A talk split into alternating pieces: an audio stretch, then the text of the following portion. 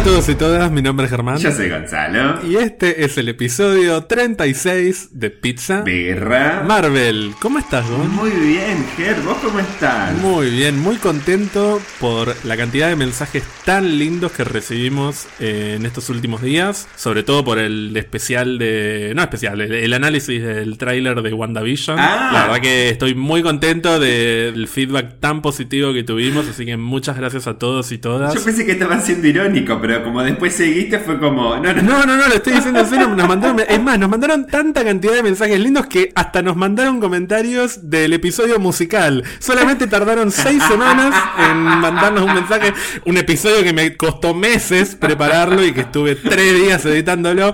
Por fin llegaron comentarios de ese episodio, así que muchas gracias a todos y todas. Pero no, pero de verdad. Algo que no mencioné es que hubo alguien que eh, cuando grabamos el especial de quiénes son los buenos vengadores, me dijo, ay, Gonzalo hizo su autobiografía. Gracias, no me acuerdo el nombre de la persona, creo que Sofía se llama. Puede ser, puede ser. Así que un beso para Sofía. Sí, obviamente hablé de mí por sobre todo. Y hablamos de mamá y papá hace muy poquito también, en este episodio cortito que tuvimos. Pero bueno, yo creo que eh, los comentarios del episodio musical recién llegan ahora, porque para no es el episodio más largo, recién lo están terminando de escuchar ahora, por eso. Ah, claro, claro, se tomaron el trabajo de escuchar las sonido. Tiene sentido, claro. tiene sentido. Gon, ¿querés saber de qué vamos a hablar esta semana? Sí, quiero saber ya. Bueno, te cuento que hace varios días que vengo revisitando una histórica saga de películas Ay. producidas por 20th Century Fox. Ay, ya está, mira, ya dijiste todo. Hoy, hoy es un especial y más que un especial, en realidad estamos hablando de nuestro tercer mega ranking.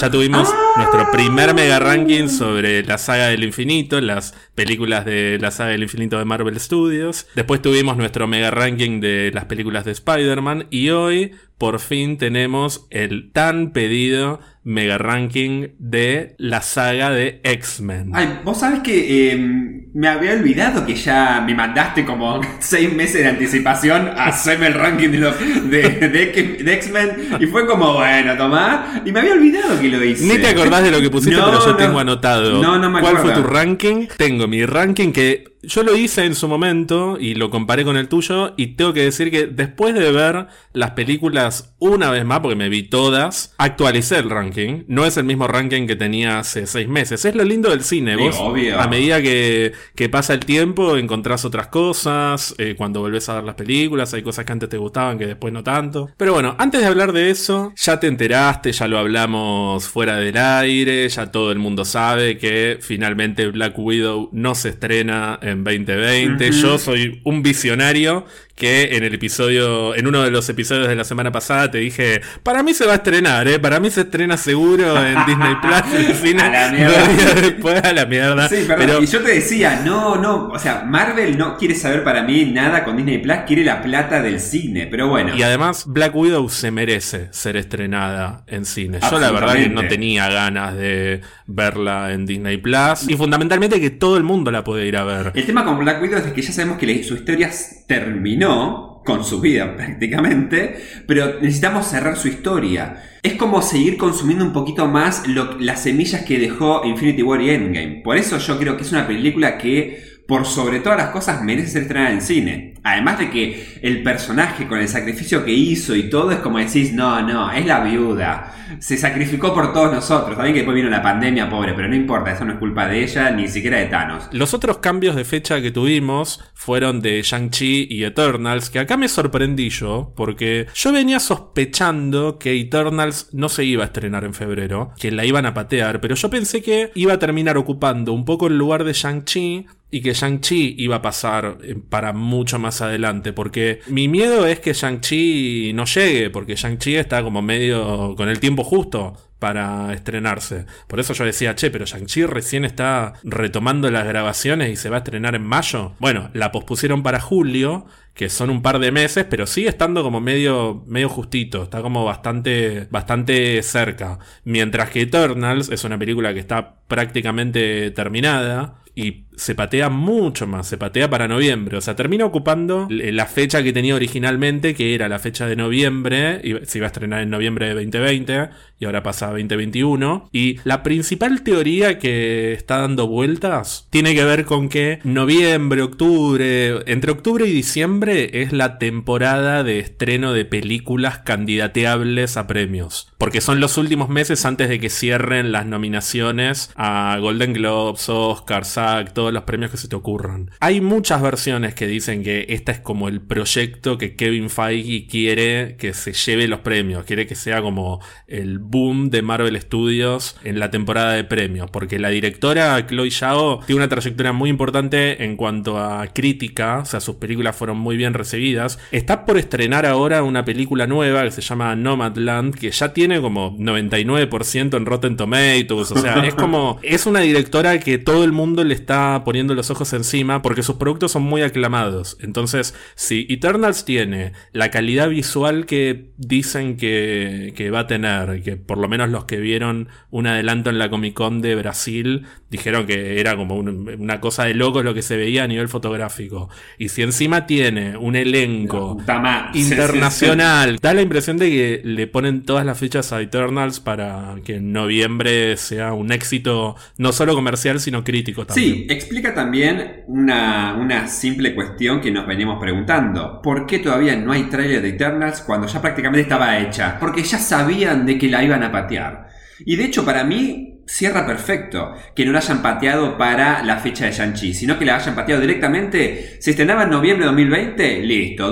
noviembre de 2021, listo. Para mí tuvo que haber sido siempre así, ¿eh? O sea, para mí era directamente noviembre-noviembre, nada de patearla a febrero, qué sé yo. Es una película que promete visualmente una bestialidad. En un año se puede no solo retocar y hacer reshoot, sino que también e, en un año los efectos especiales pueden hacer, viste como son, que tal vez encuentran, no sé, un, programita, diseñan algo que rompe con todo de vuelta y tal vez en un año tenemos efectos totalmente superiores a lo que ya estaba casi implementado en la película que iba, que iba a estrenarse ahora en noviembre de este año. Viste cómo, cómo es la industria de los, efectos especiales. Pero celebro mucho el tema de que la viuda la paten porque es una película que tiene que ser vista en el cine. Si querés, repasemos muy rápidamente cómo queda entonces el cronograma. Tenemos ya. en 2020 solamente WandaVision, que igual es un montón. Ay, ay, ay, por favor. Ay, no, no.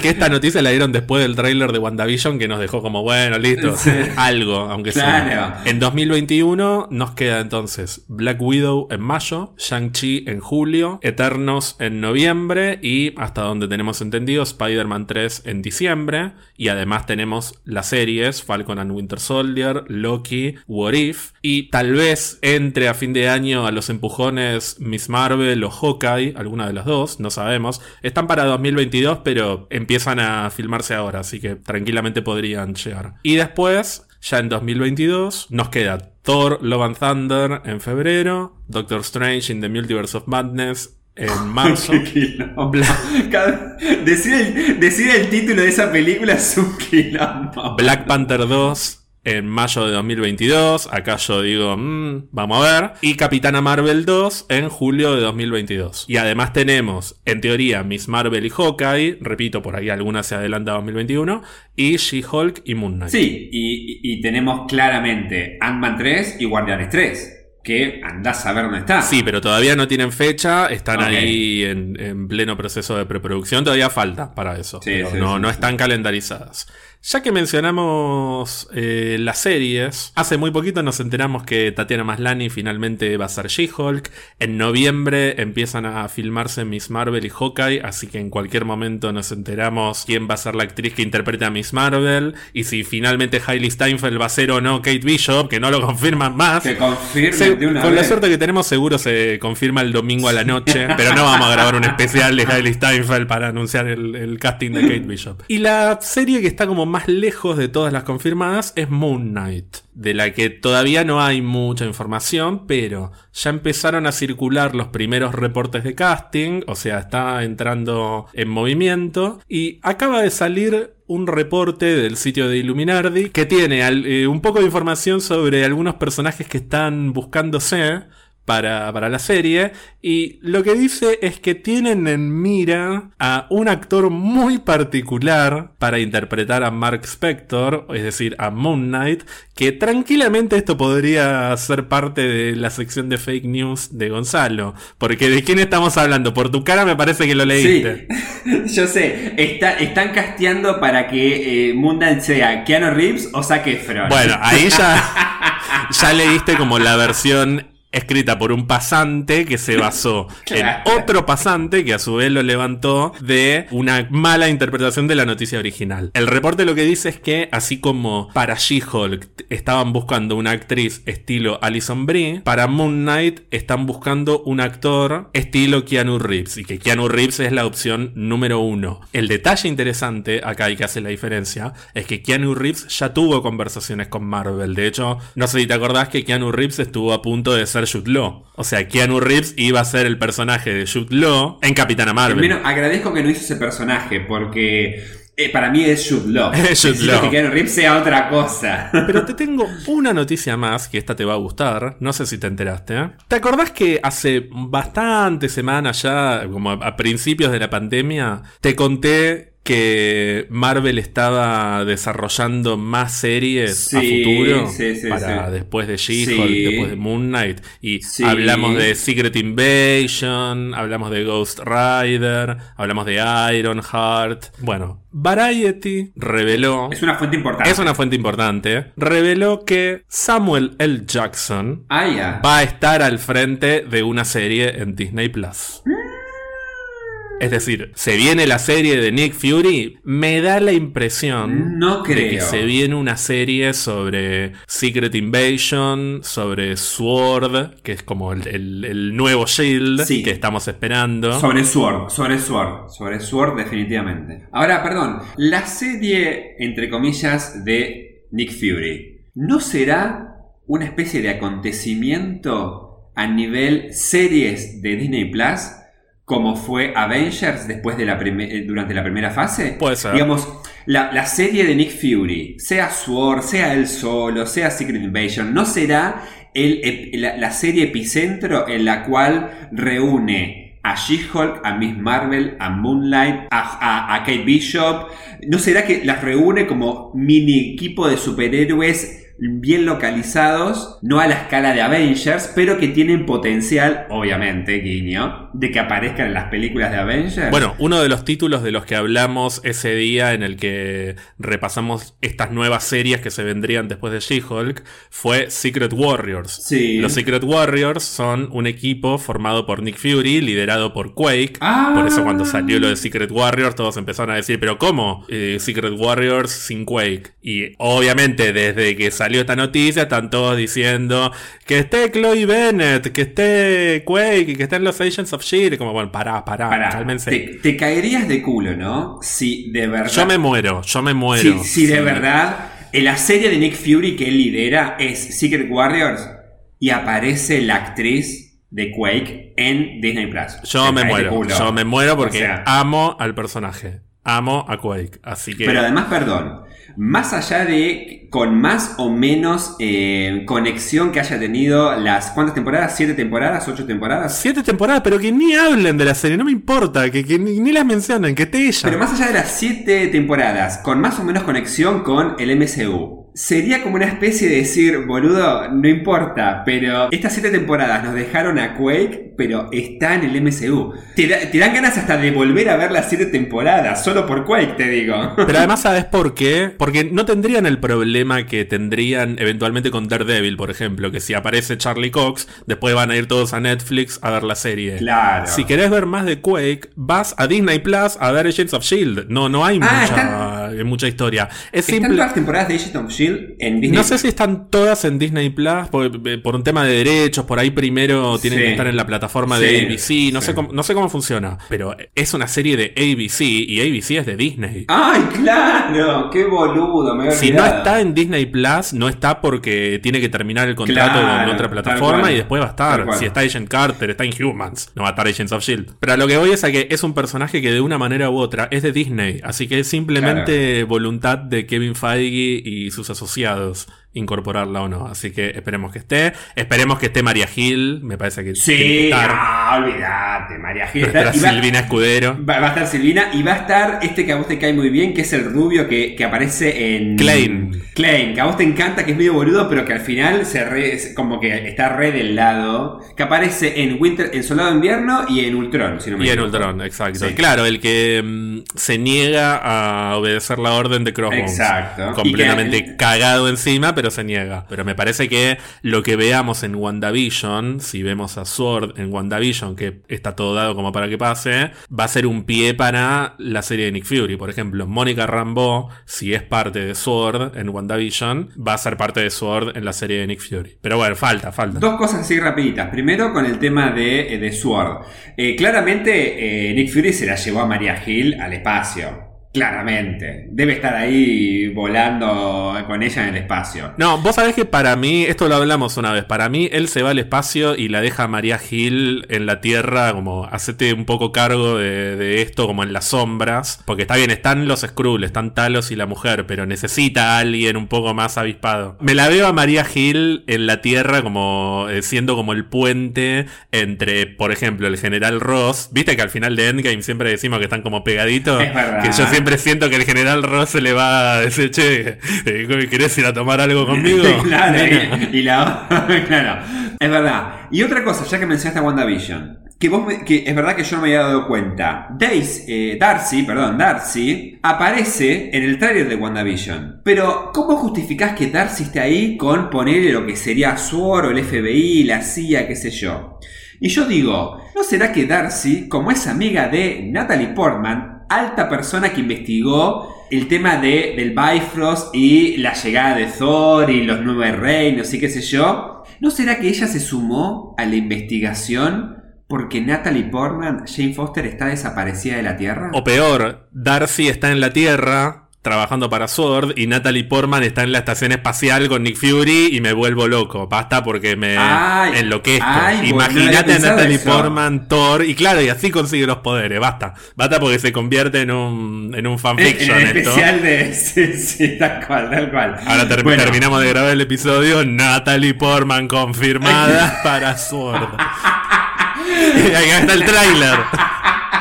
Yo sí me sigo riendo con el meme, pero cuando aparece Pelé en Los Simpsons, que dice Pelé es el rey de fútbol. Para hacer Pelé, que le ponen la cara de, de Natalie Portman diciendo, ay, siempre pertenece a esta familia, me encanta volver, y le dan la plata, viste, como diciendo, bueno, listo, seguí lo tuyo. Bueno, Gonzalo, vamos a nuestro mega ranking. Vamos, rápido, ya. Antes de ir puesto por puesto, repasemos muy rápidamente cuáles son las películas de las que vamos a En hablar. el orden de estreno, cronológicamente. En el orden de estreno, pero fundamentalmente como por franquicia, porque tenemos algo así como cuatro franquicias a grandes ¿Tantas? rasgos para analizar. Sí, porque pensá que Oh, tenemos, mierda. en primer lugar, la trilogía original de X-Men, Sí, es decir, X-Men de 2000 y X2 o X2, X-Men United, tiene como muchos nombres, de 2003, dirigidas Sí. por Brian Singer, de quien no hablaremos, y X-Men 3 de 2006, dirigida por el queridísimo Brett Ratner, cuando ¿Quién es? Brian Singer decidió ir a hacer no Superman. retengo el nombre del director. Bueno, Obviamente tenemos a Patrick Stewart como el Profesor X, Ian McKellen como Magneto, Hugh Jackman como Wolverine, ellos son como los tres, es la triada de la saga, ¿no? Y Halle Berry un poquito, un poco más abajo, pero también ahí pronteando. Halle Berry,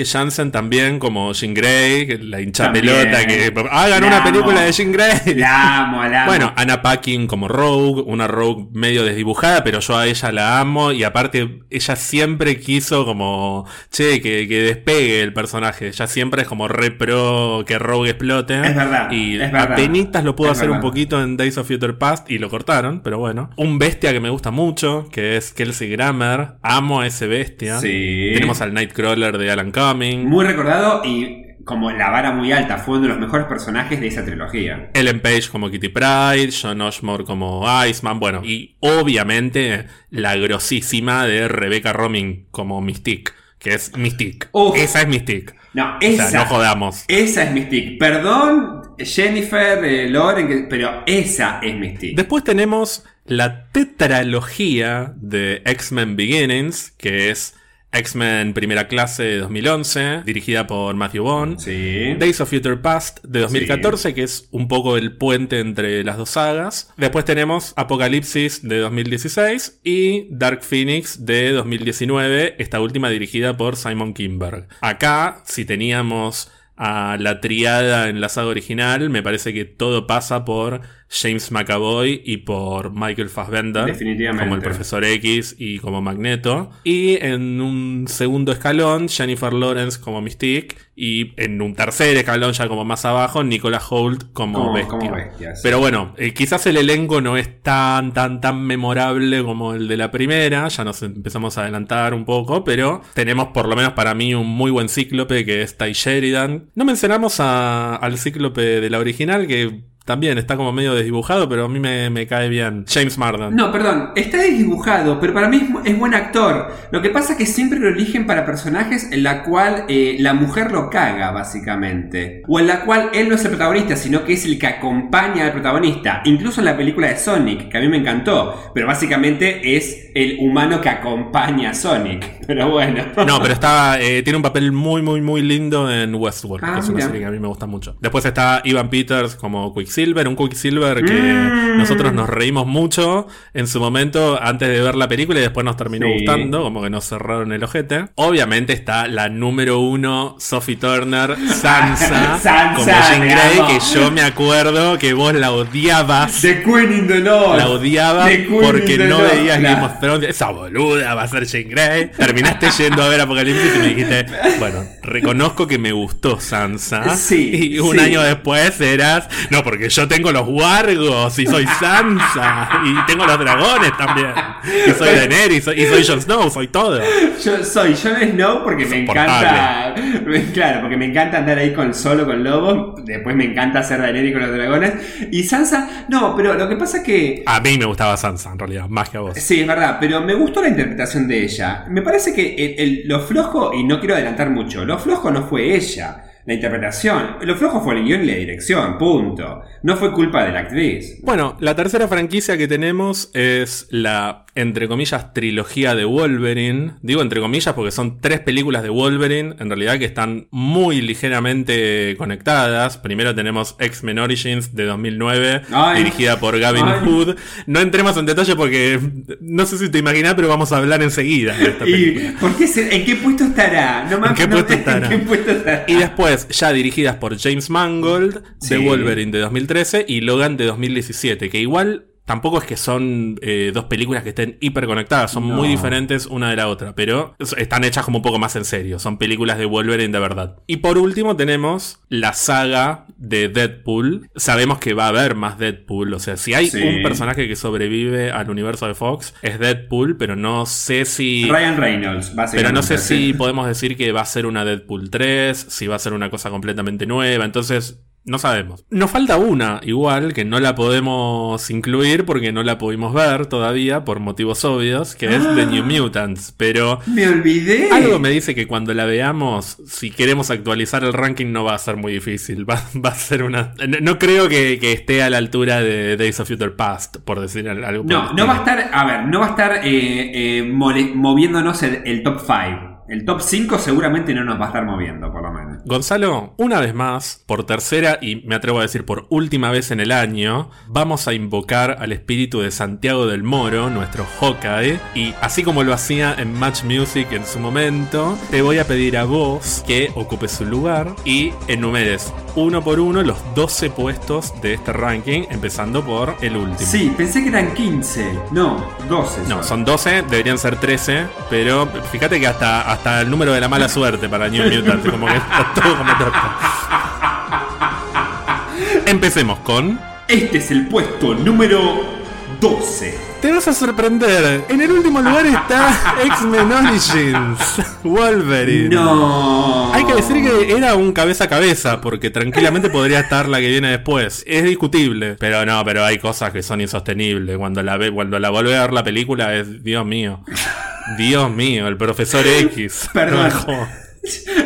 Perdón, lo que me pasa con, Lo que me va a pasar con estas películas, sobre todo las de, más bajo ranking, es. Me voy, a, me voy a tentar mucho. Porque digo, si vos me decís Yo me- ya, ya me imagino cuál es la que viene en el puesto número 11. Pero digo, si la vamos a comparar, por lo menos, sin saber cuál es el puesto número 11, pero estoy seguro que el puesto número 11 por lo menos tiene mejores efectos especiales. No puedo creer que siendo una película en solitario de Wolverine, Hugh Jackman aceptó grabar esa mierda. Hugh Jackman dijo públicamente que se arrepentía de la película y que estaba muy decepcionado porque él esperaba otra cosa, él esperaba una profundización del personaje y de hecho eso fue lo que lo motivó a involucrarse tanto en lo que vino después. A diferencia de otros que cuando pasan estas cosas dicen no quiero saber nada más con el personaje, ¿eh? lo que dijo Hugh Jackman fue...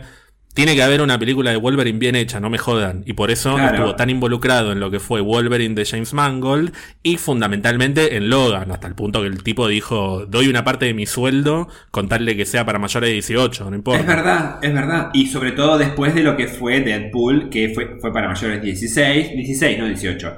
Y si hay algo que me molesta muchísimo, es ese profesor X completamente digitalizado caminando que parece un robot boludo con la cara. O sea, perdón, ¿eh? pero el bebé de, de Bella y de, y de Robert Pattinson, Batman en, en Crepúsculo, es más creíble que el profesor X pelado caminando en esa película. No, es una película que yo cuando la vuelvo a ver digo, bueno, pero es una película de 2005.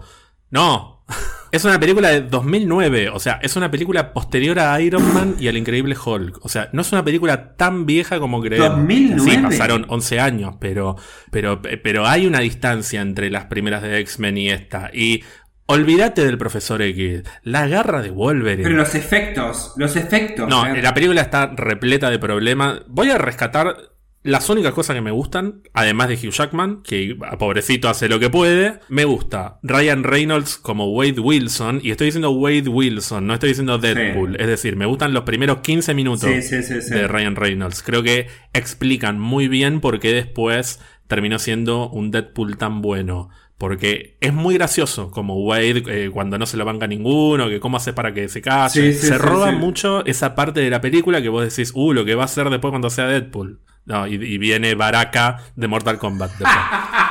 Me gusta mucho Liv. Schreiber como Sí, Sabertooth. Me parece que es mejor que el Sabertooth de la primera X-Men, que igual tampoco era muy difícil. Tampoco me parece que sea una genialidad, pero me parece que está bastante bien. Y me gusta el personaje que se llama Emma y que parece que es Emma Frost, pero que en realidad no es Emma Frost. No sé qué corno quisieron hacer, pero que es la hermana de la novia de Wolverine que aparece al final de la película rescatando Sí. a los chicos y que está mucho codo a codo con ese cíclope Sí. teenager y que hasta está bueno porque decís Emma Frost y cíclope juntos Claro. que son dos personas que están relacionadas pero bueno no es Emma Frost y es completamente olvidable porque después vino la otra eso es todo lo que me gusta de la película todo, es literalmente todo. Lo demás me parece un desastre, de principio a fin. Podemos hacer una mención también en cuanto a una de las peores cosas de la película, es que hinchamos durante tanto tiempo, o esperamos durante tanto tiempo, de poder ver a Gambito en la trilogía original y nos dan esta versión que es un desastre. Hay una serie de personajes al pedo metidos forzadamente. Gambito, Cíclope, Blob, que es este villano que es, es como re emblemático de la hermandad de mutantes, que es el, el Sí. gordo gigante, y que está completamente al pedo para una escena graciosa llena de chistes de gordo, que no me suman para nada. Después hay una sucesión de escenas con problemas de ritmo que hacen que la película sea un Sí. embole. No me deja nada, o sea, no, no te llegas a encariñar nunca con ningún personaje, ni siquiera con Wolverine. Está todo el tiempo presente, recontra obvio, la idea de que Wolverine va dejando un rastro de muerte por donde sea que va, empezando por la novia, después los viejos, pero hay algo que es terrible. La novia... Viste que supuestamente la matan Sí. a Kyla Silver Sí. Fox, supuestamente la mata Sabertooth y Wolverine la encuentra y pega el primer, no, el segundo de los gritos, porque ya había gritado cuando era niño, que, ¡ah! Sí, que grita como cinco veces mirando al cielo. Yo me imagino Hugh Jackman haciendo esa boludez. Para esto, vine. Y viste que grita, la encuentra y después se va a tomar una cerveza y nunca enterró el cuerpo. Y, y claro, después se la encuentra que está viva. No, No me ¿Te diste cuenta de eso? O sea, nunca se tomó No. el trabajo de enterrar el cuerpo del amor de su vida. Es que creo que la vi drogado.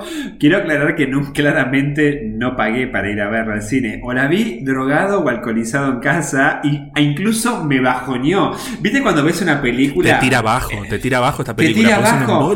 Es una película que te tira abajo. No es como ver, qué sé yo. eh, bueno, obviamente, Into the Spider-Verse con todos esos efectos de colores y música que, que si estás drogado es como que wow.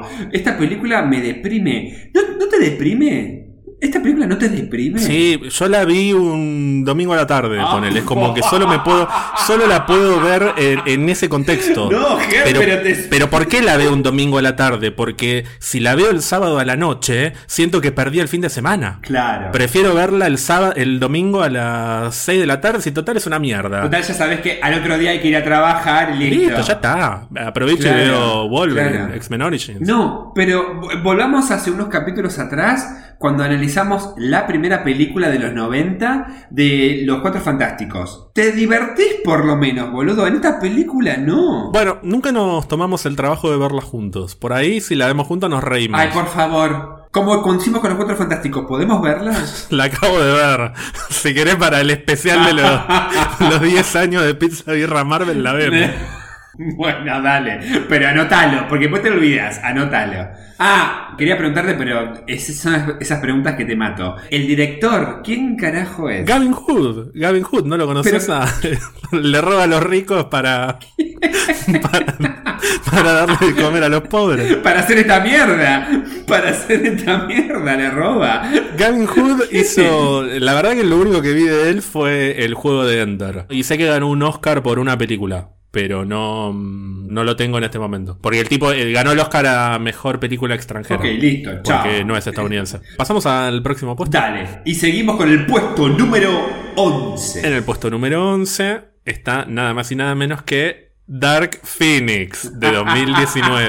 y acá, acá te... Perdón, yo ya sabía que venía. Sí, que pero ojo, porque vos no la pusiste en el puesto 11. Vos pusiste otra y ya vamos a hablar de eso porque yo no, para mí vos estás eh, no lo pensaste bien esto, porque yo no puede ser que vos hayas puesto esa película debajo de Dark Phoenix. Para mí vos estás confundido porque la viste una sola vez. Pero ya vamos a ya vamos a hablar del Eh, tema. Después hablamos, cuando lleguemos a esa película que yo puse, decimos... esta- Ahora lo vamos a Ok, hablar, listo, pero en el puesto 11 tenemos Dark Dale. Phoenix. Ya Brian Singer, por fin Sí, Fox decidió echarlo. sí. El director de esta película es Simon Kinberg, que es productor y guionista de muchas películas de la saga de X-Men. O sea, él no es un pobre inocente que se hizo cargo. No, él es culpable de todo, de todas estas cosas que nos molestan. Así que no tengamos piedad con Simon Kinberg. Me parece que Dark Phoenix tiene muchos problemas acumulados en el tiempo, que ya vamos a ir entrando un poco más en detalle cuando hablemos de del resto de las películas, pero la idea original de Dark Phoenix, de hecho, era hacer una película en dos partes. Ah, no sabía. Que iba a ser mucho más fiel a los cómics, además. Iba a tener, a, por ejemplo, al Hellfire Club, que es el grupo liderado por Emma Frost. Porque iba a ser una primera película para Phoenix Me y una segunda película para Dark Phoenix. Como debe ser. Es lo que decimos siempre. No puedes hacer Dark Phoenix sin hacer Phoenix. Claro. Eso funciona dentro de todo un poco mejor. La Dark Phoenix, entre comillas, de la trilogía original, a pesar de que es un desastre, funciona mejor. Un poquito, es un desastre, pero es un poquito. Porque te encariñaste con el personaje antes. Claro. Pero bueno, en la segunda parte iba a estar el Imperio Shi'ar, que también es importante en la saga de Dark Phoenix en, ¿En los cómics. serio estaba pensado todo ¿Y sabes a quién querían para Lilandra, que es la, la emperatriz de los Shi'ar? La emperatriz, sí, sí, sí. ¿Sabes a quién querían? Ay, me muero. a Una la gris. número uno, Angelina. Me está Bueno, pero era perfecta. Era genial para ese personaje. Era genial, era genial. personaje. Pero bueno, nada de todo, no había plata, hubo que hacer esto. Y lo que salió fue lo que salió, Dark Phoenix, que tengo que decir que tiene una cosa que a mí me encanta. Hay algo que me gusta muchísimo de la película y que paradójicamente le juega en contra de la película. Es la banda de sonido de Hans Zimmer. La banda de sonido de Hans Zimmer no tiene una goma que ver con absolutamente nada de lo que escuchamos en X-Men y eso le juega en contra. Para vos, eh, por ahí el tema de John Ottman no es muy memorable, pero a mí me gusta el tema de John Ottman de X-Men que suena en muchas películas. No, el de John Ottman es el de mm, Hope. Que suena en Days of Future Past, que me encanta, pero me encanta. No, bueno, pero en el episodio musical vos dijiste que el tema de X-Men no era memorable. Para mí lo es. No, no, no. El que. No. Es recordable, es recordable, pero no es memorable. Esa es pero toda la secuencia de presentación con el tan,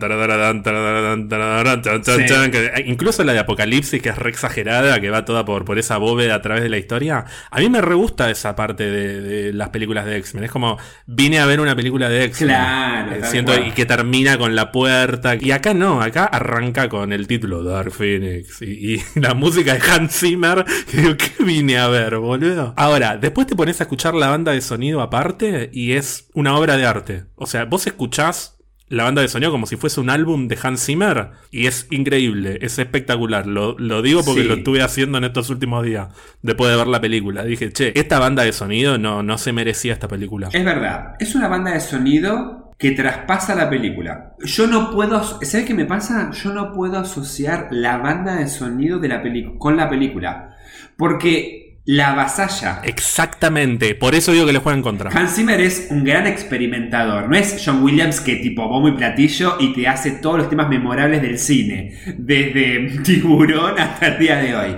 Pero digo, Hans Zimmer te compone em, álbumes, o sea, eh, bandas sonoras, El Rey León o Gladiador, que la escuchás de principio a fin, pero sentís que la película está a la altura de la banda sonora y al mismo tiempo la banda sonora está a la altura de la película. Se complementan. Lo que me pasa con Dark Phoenix es que la banda sonora sobrepasa la película. Porque la película no me conecta, pero yo, que a mí me encanta la banda sonora, digo, escucho y digo, che, Qué, bueno como está sonando el violino, o qué, qué, buen tema como está sonando ahora. Y, me dan, y cuando vuelvo me dan ganas de ir, Spotify y escuchar a Hans Zimmer a ver qué compuso. Dicho esto, yo no creo que Hans Zimmer igual se haya tomado tanto tiempo de, en componer esta banda sonora, porque para mí que Hans Zimmer vio la película, vio la película y dijo, yo no me voy a tomar mucho laburo. Voy a, voy a agarrar un poco lo que me sobró de Batman, lo que me sobró de Gladiador o lo que sea, y te armo algo lindo. Es hermoso lo que armó pero no siento que sea tan original. No, esa fue prácticamente mi crítica cuando vi la película. Dije, la música de Hans Zimmer es básicamente agarró lo que le sobraba, como el lado B que no usó para, para una película, el lado B que no usó para otra, lo mezcló un poquito. Siento que le dijo, bueno, ¿quieren mi música? Mira, tengo esta y, esta. ¿Cuál te gusta más? Eh, eh, eh, música usada, ¿entendés? Es como cuando compras una bicicleta usada, bueno, es lo mismo.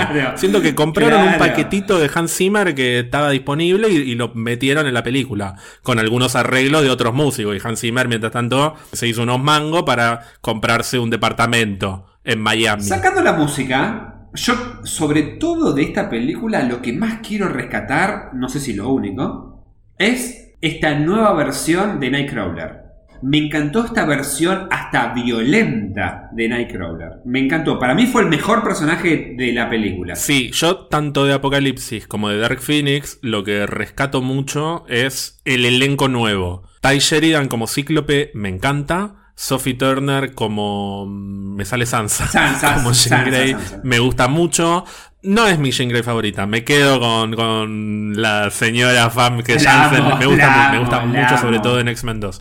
Pero me parece que está muy bien. Está muy bien Sophie Turner como, como Jean Grey. Cody Smith McPhee me parece un muy buen Nightcrawler. Me encanta que sea como hiper tímido, tierno, pero que cuando se brota se pone violento. Eso me gusta mucho. Sí, sí, sí, y me gusta mucho Alexandra Sheep como Storm, pero me parece que no se llegó a lucir no por ella, sino por los papeles que le dieron. No me gustó en Apocalipsis que sea una jinete de Apocalipsis. Y en Dark Phoenix está. hace un poco lo que puede. Me, me gusta el vínculo que tiene con Cíclope, que es como que está muy presente el yo te sigo, yo te banco porque sos mi líder. Y así como destaco eso, destaco que tanto en Apocalipsis como en Dark Phoenix se puso mucho el foco en el liderazgo de Cíclope que es algo que en la original faltaba. Exacto. A mí me gusta mucho este cíclope porque es un buen líder. Sí. Dicho esto, todo lo demás es Podemos hablar de la muerte de Jennifer Lawrence. Que Ay, perdón. Es la segunda, es la segunda peor muerte del cine que haya visto en los últimos 20, 30 años. Porque la primera se la sigue quedando. eh, la de ¿Cómo era? eh, Edith Piaf, la de. nunca me sale el nombre. eh, Marion Cotillard. la hija de, Ra- Marion la hija de Raza Cool. Exacto. La hija de Raza Cool en eh, El Caballero de la Noche Asciende. Que es como.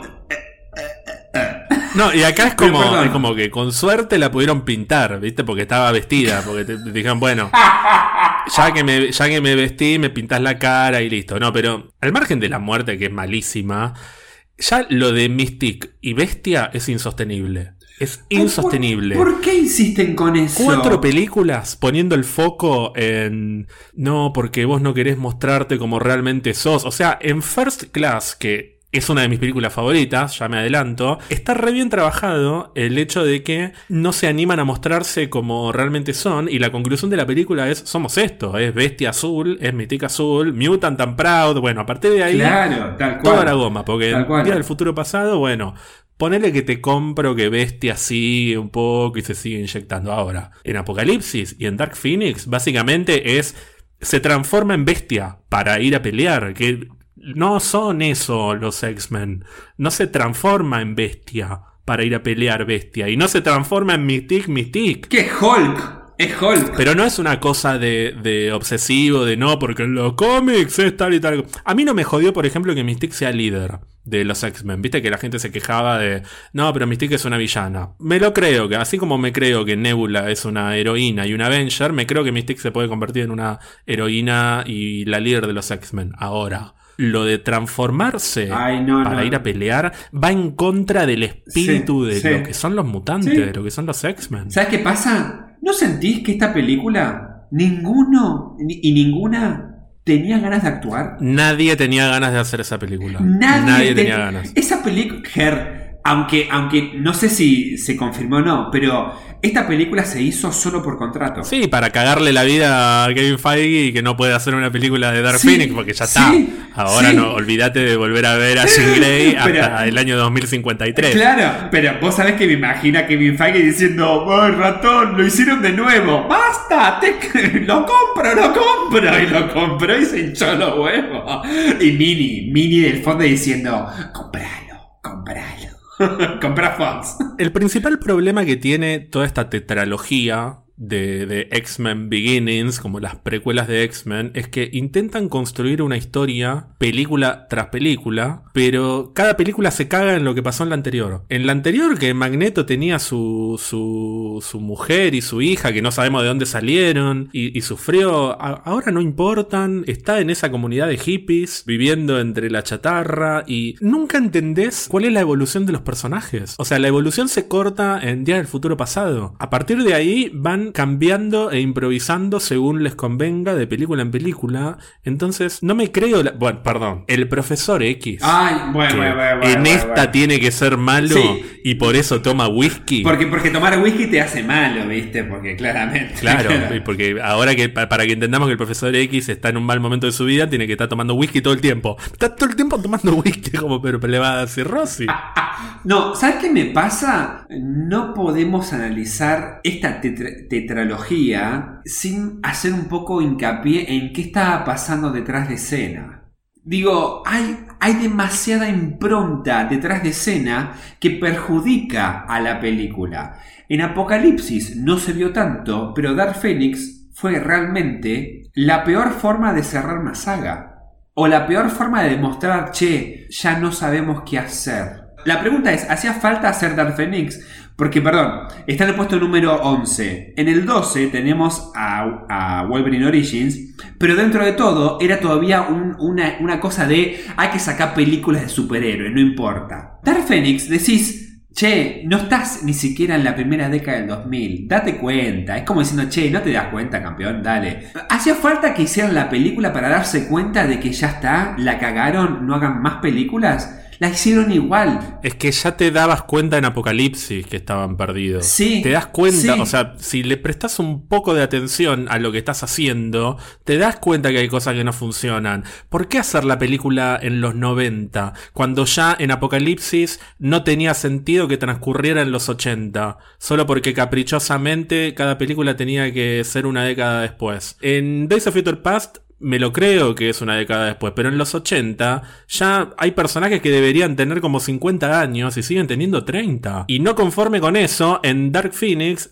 te agregan una década más. Porque tiene que ser en los 90. Sí, y sí, sí, los personajes no envejecen y es todo al pedo. O sea, es un indicio de que no les importa. No les importa. Como, hagamos la película y listo, la- y, y que junte plata y listo. Total, la gente la va a ir a ver porque es Dark Phoenix. No, porque, porque los, los superhéroes venden. Ese es el punto. Claro. Y perdón, más allá de que después, obviamente, en nuestra charla, en su momento, cuando salió Dark Phoenix. Perdón, ¿qué, peli- qué año estamos hablando de Dark Phoenix? ¿2000? Año pasado, 2019.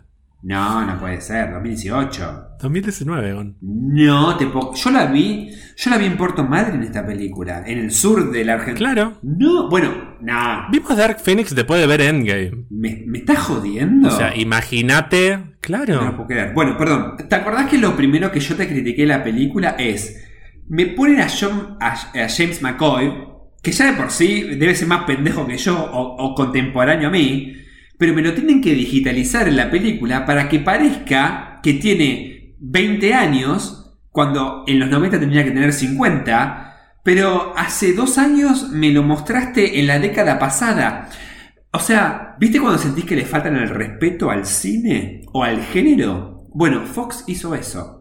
Sinceramente yo creo que le faltó el respeto al género de superhéroes, porque no les importó, solo les importó la plata. Y así terminaron, comprados por Mini de la mano de Mickey. Sí, y quiero destacar que los únicos que me parece que le pusieron un poco de onda, eh, al margen de seguro, hay un montón de gente que debe haber trabajado en la película que le puso onda. O sea, cuando decimos que no le pusieron onda, estamos hablando de los productores, los guionistas, el director. Pero del elenco, yo creo que sobre todo los jóvenes. Sophie Turner, Ty Sheridan, Cody Smith McPhee, Sí. eh, Alexandra Sí. O sea, todo el equipo nuevo me parece que le puso onda. Sí. Eh, Sophie Turner contó que cuando se enteró que la habían elegido para hacer Jean Grey, se puso a llorar, empezó a gritar, estaba como recontenta. Imagínate después ser la protagonista de la película. Pero, ¿qué va a hacer? Perdón, ¿sabes qué me duele? Que Michael Fassbender y James McCoy, que son la bomba, y sobre. Bueno, y Jennifer Lawrence, son los que menos ganas tienen de actuar en la película, y te das cuenta. Y todo esto sin mencionar que hay el personaje malo, que es esta mina, el, extra- el extraterrestre que viene, que es una actriz conocida, pero pasa tan desapercibido que ni siquiera la mencionamos. Y es malísimo igual. Sí, es Jessica Chastain, que es una actriz que a mí me encanta esa. y que además ella es re... Ella de hecho rechazó un par de papeles porque dijo, no, no, no, yo quiero ser protagonista, quiero ser como una heroína. Y bueno, y agarró esto seguramente también esperando...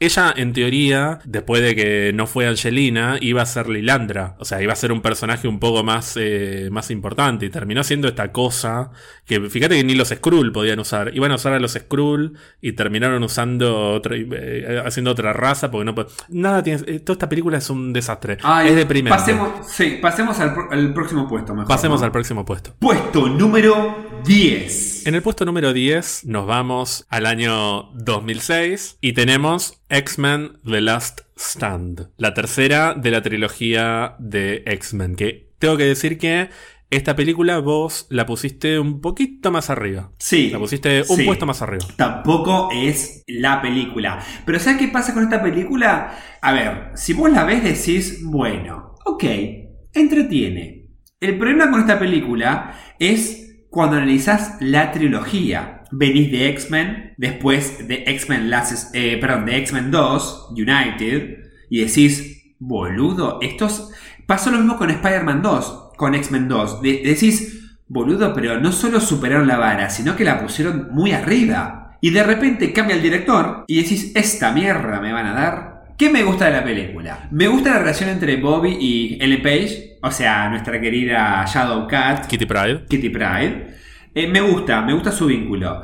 Me parece, que es la eh, me parece que es la película en la cual más devaluada está Rogue. Imperdonable. Imperdonable lo que hicieron con Rogue en esta película. Imperdonable. Porque además venía creciendo. Ya fíjate que la segunda termina con Rogue piloteando la nave. Como- Sí. La tercera era la película para que Rogue la rompa. Dentro de todo, Ian McKellen me gusta que mantenga como, digamos, eh, tanta impronta, porque es un personaje importante. Eh, ¿Qué me gusta de esta película? Lo dijimos hace un ratito. Bestia. Ay, gracias, gracias, porque pobre. Es y sigue siendo la mejor interpretación, pero no solo a nivel actor, a maquillaje de lo que es Bestia. Sí, sí, sí. Nicolas Holt es un personaje del Dr. Seuss. Sí. El Bestia de Kelsey Grammer es el mejor Bestia, es Bestia. Es el Bestia de la serie X-Men de los 90, de los cómics, de cuando Bestia aparece como invitado eh, en, la, en la serie animada de Spider-Man. Ese es Bestia. Ese es Bestia. Listo, ya te dije todo lo que me gusta de esa película. Podemos hablar si querés. O, perdón, ¿qué te gusta a vos de esa película? A mí, además de todo lo que dijiste, me gusta que al principio hay un pequeño intento de Logan tratando de ser amigo de Scott. Viste que Scott está en el peor momento, que igual no va a durar mucho, en, en otra gran decisión que, toma- que tomaron, que fue matar a Cíclope en los primeros 15 minutos. Pero me gusta esa escena de Logan como tratando de, de, che, o sea, yo te entiendo, tranquilo, o sea, yo te banco. Como, Sí. El Wolverine amigo de Cíclope, que es como que basta de esta cosa de que Wolverine y Cíclope se odian por Jean Grey, que es algo que, esto es algo que pasa en general en toda la saga de X-Men pareciera que vieron la serie de los 90 y ni siquiera vieron algunos capítulos de la serie de los 90 y se quedaron con la idea y después los llevan a las películas. Sí, sí, Wolverine sí, y. Cíclope tienen una historia mucho más amplia que eh, la enemistad por Jean Grey. Ya está, eso fue en lo- los 70, en los 80.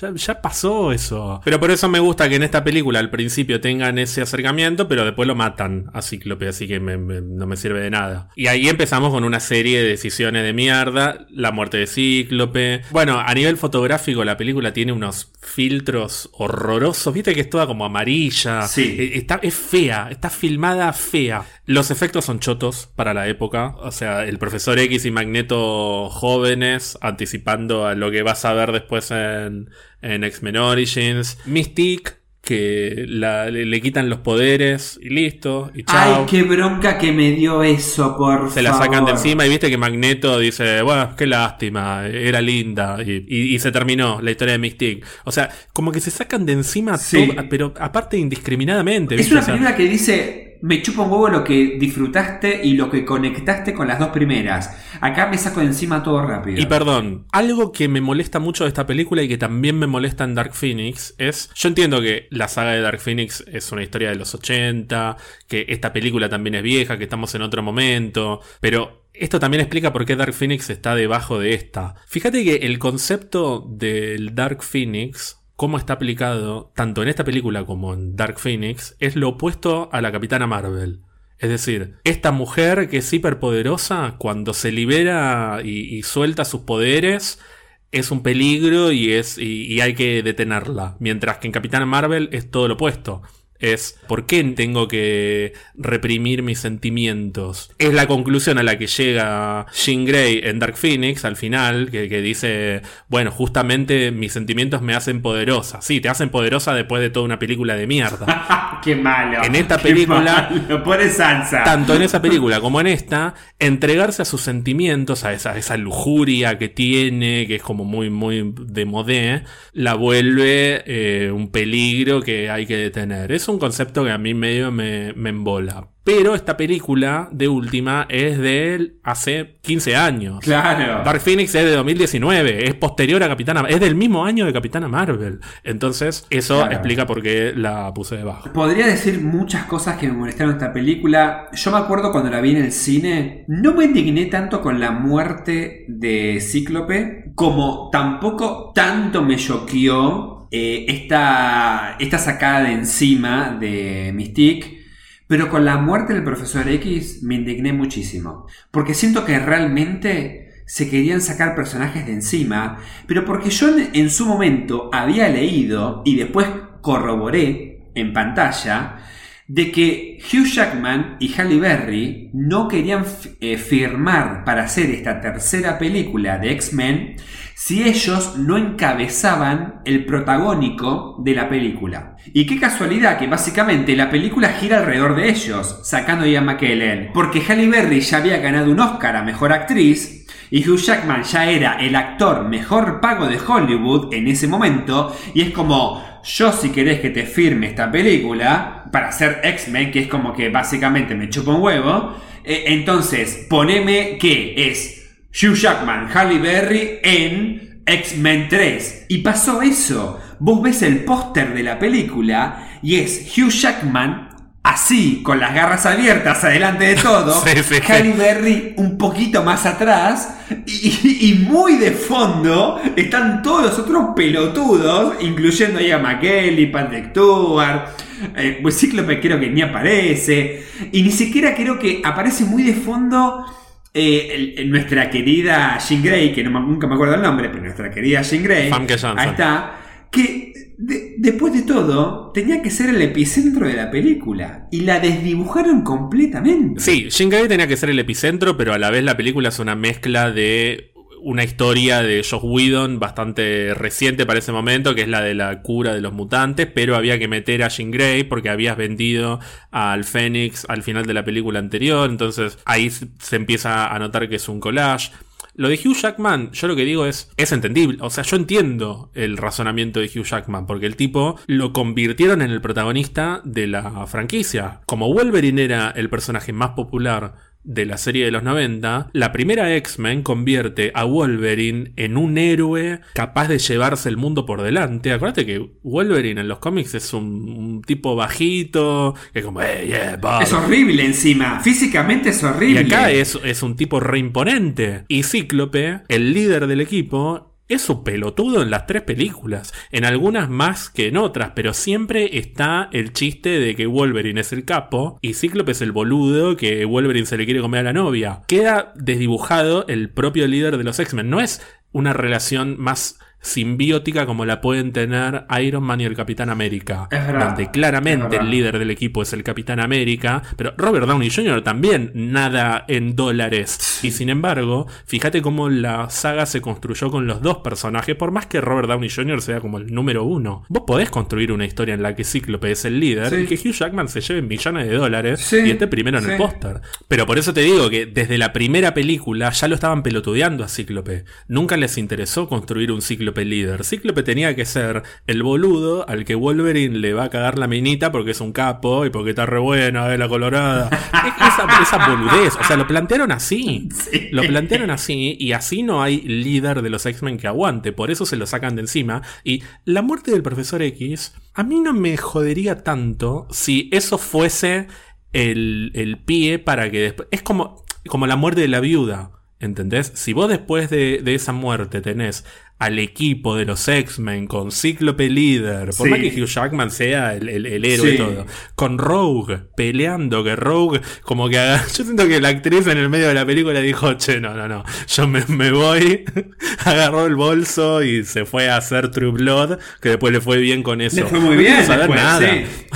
la sacaron de la película, se van a la mierda. Pero nada, qué sé yo. Es una película que dentro de todo la veo y no me aburro en general. Por momentos sí, por momentos no. Hay cosas que me dan vergüenza ajena como Juggernaut, pero... Me sigue calentando Bobby, me gusta. Obviamente es un bebo y bueno, le doy. ¿Con qué seguimos, Gon? Puesto número 9. En el puesto número 9, acá es donde mm, vamos a tener una conversación, porque vos esta película la pusiste en el puesto 11, debajo de Dark Phoenix. Sí. No te digo que la pongas tan arriba como la puse yo, que la puse un poco más arriba, pero me parece que te desubicaste.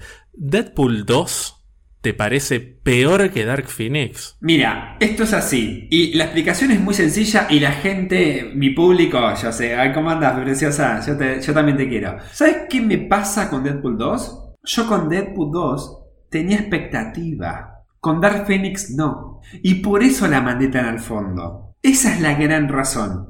Deadpool, la primera, es muy buena. Y Deadpool 2, yo dije, chicos, rompanla, ya ganaron la primera. Tipo, eh, rompan la, cuarta pantalla. Hagan que Deadpool, así como hay un cómic que Deadpool eh, intenta matar a los guionistas del cómic y mata todo el universo de Marvel, que, trascienda la pantalla, que rompa todo. Y no, ¿qué, hizo- qué hizo Fox? La cagó. ¿Qué hizo? Agarró lo que más rindió, básicamente, que son los chistes y, el humor así como sádico, y lo, lo triplicó al exceso. En cambio, yo veo Dark Phoenix, es malísima, pero no tenía expectativas. En cambio, Deadpool 2 es lo mejor de Deadpool, pero potenciado. Pero no me ofrece nada nuevo. ¿Cuántas veces la viste la película? Una. Yo creo que va por ahí, porque yo cuando salí de ver la película... Me aburrí, yo me aburrí. A mí la primera, ahora vamos a hablar un poco más en detalle cuando lleguemos, a mí la primera me causó mucha gracia, pero es un humor que se me agota muy rápidamente.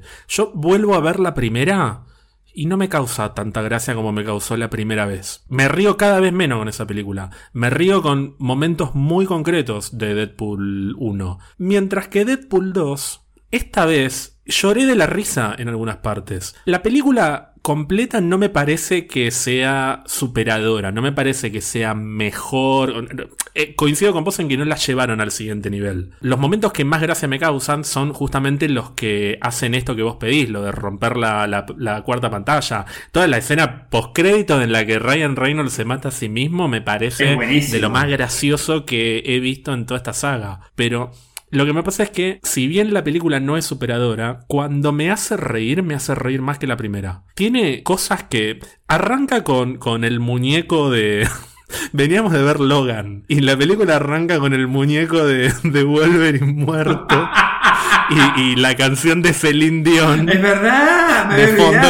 Que, la, paréntesis, la canción de Celine Dion para esta película. Es, buenísima. Para mí es un crimen que no haya sido nominada al Oscar, porque es alucinante Ashes de Celine Dion. Es igual o superadora a My Hair Will Go On de Titanic, boludo. Es una locura que está el videoclip de esa película que está Deadpool bailando y que al final le dice Deadpool, muy bien Celine, pero lo vamos a tener que hacer de nuevo porque es demasiado buena la canción le tenés que bajar un poquito. Y Celine, le dice, yo solamente te hago un 10, no te puedo hacer un 8.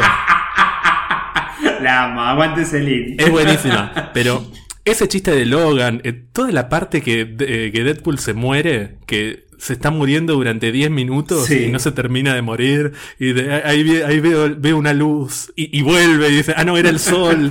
y es como, dale, humorista. tiene, tiene humor muy boludo que a mí me hizo llorar de risa esta vez. Y la primera la vi el mismo día y es como, ah, ah, sí, el chiste de Liam Neeson. Ah, sí el Día de la Mujer. Como eh, eh, siento que la primera tiene chistes muy efectivos de un tipo de humor que a mí no me causa tanta gracia, mientras que en la segunda, cuando apelan al humor que, me, que sí me causa gracia, la rompen desquiciadamente. Por más que después la totalidad no, no, no esté tan buena. Por eso la, la rescato. El tema es que para llegar a ese humor tuvimos que tener la primera de Deadpool. A lo que voy es, la estás analizando por chistes, Ger. Pero es que Deadpool es eso. No, pero la película no es un chiste tras, un chiste tras otro. La película te tiene que contar algo. Y lo que me cuenta la película, con chistes de por medio, es muy inferior a lo que me, presentó y me mostró la primera. ¿Sabes? Yo creo cuál es la diferencia. La primera de Deadpool tiene chistes más contemporáneos para el año en que se estrenó. Mientras que la segunda de Deadpool siento que tiene chistes más transgeneracionales. Deadpool para mí marcó un antes y un después en cómo hacer una película de superhéroes. Una película mayor de 16 años, con esos chistes que se te contaban y que podías contar una historia de superhéroes a ese nivel de humor. Deadpool 2 dijo, bueno, ya está, aceptamos las bases, tripliquemos lo que hicimos. Ah, sí, así cualquiera te hace una película. Pero tipo, dame algo más. Yo siento que Fox hizo Deadpool 2 muy cómodamente. Mientras que con Deadpool se la jugaron y le salió muy bien. No, yo no estoy tan de acuerdo. Igual para mí tampoco es mejor que la primera Deadpool. O sea, yo coincido con eso. Lo que no me parece es que sea tan mala como para mandarla al, fondo de. Ya te dije por qué. Porque tenía expectativas. Pero yo también, y salí del cine medio decepcionado. No sé si decepcionado, salí como, eh, sí, qué sé yo. Y la volví a ver y no me, me, gustó más. Por eso te digo que no. Para mí, en una segunda mirada, ya eh, pasado, eh, ya pasada la decepción de, la primera vez, la valoras un poquito más. No te digo que te va a gustar o al final estaba buenísima. No, no, es eso. Justamente lo que, lo que menos gracia me causa de la película es las referencias a Capitán América, Winter Soldier, Thanos. que vos decís, ah, mira, qué bueno que estaría que hagan un chiste sobre que Josh Brolin es Thanos. Y cuando lo hacen es como que pasó sin pena ni gloria. Pero porque eso me parece gastado. Y eso tiene que ver con el momento, tiene que ver con las películas de, del momento. Por eso no coincido con lo que dijiste, que la primera es como más del momento y la segunda aplica a cualquier cosa. Tiene un chiste que me causa mucha gracia, que es cuando creo que se le dice a Cable, que le dice, oye, eh, qué oscuro que sos, pero ¿de dónde venís? ¿Del universo de fe? Bueno, pero eso también es momentáneo, boludo. Pero eso también es con- muy contemporáneo a esos años. Y pero vos dijiste que la primera tiene chistes contemporáneos y la segunda no. No, yo no digo de que no tenga, sino de que la primera tiene más, pero por eso también sirvió mucho. Tiene el chiste de Do you wanna build a snowman? Sí. De que Papa, can you hear me?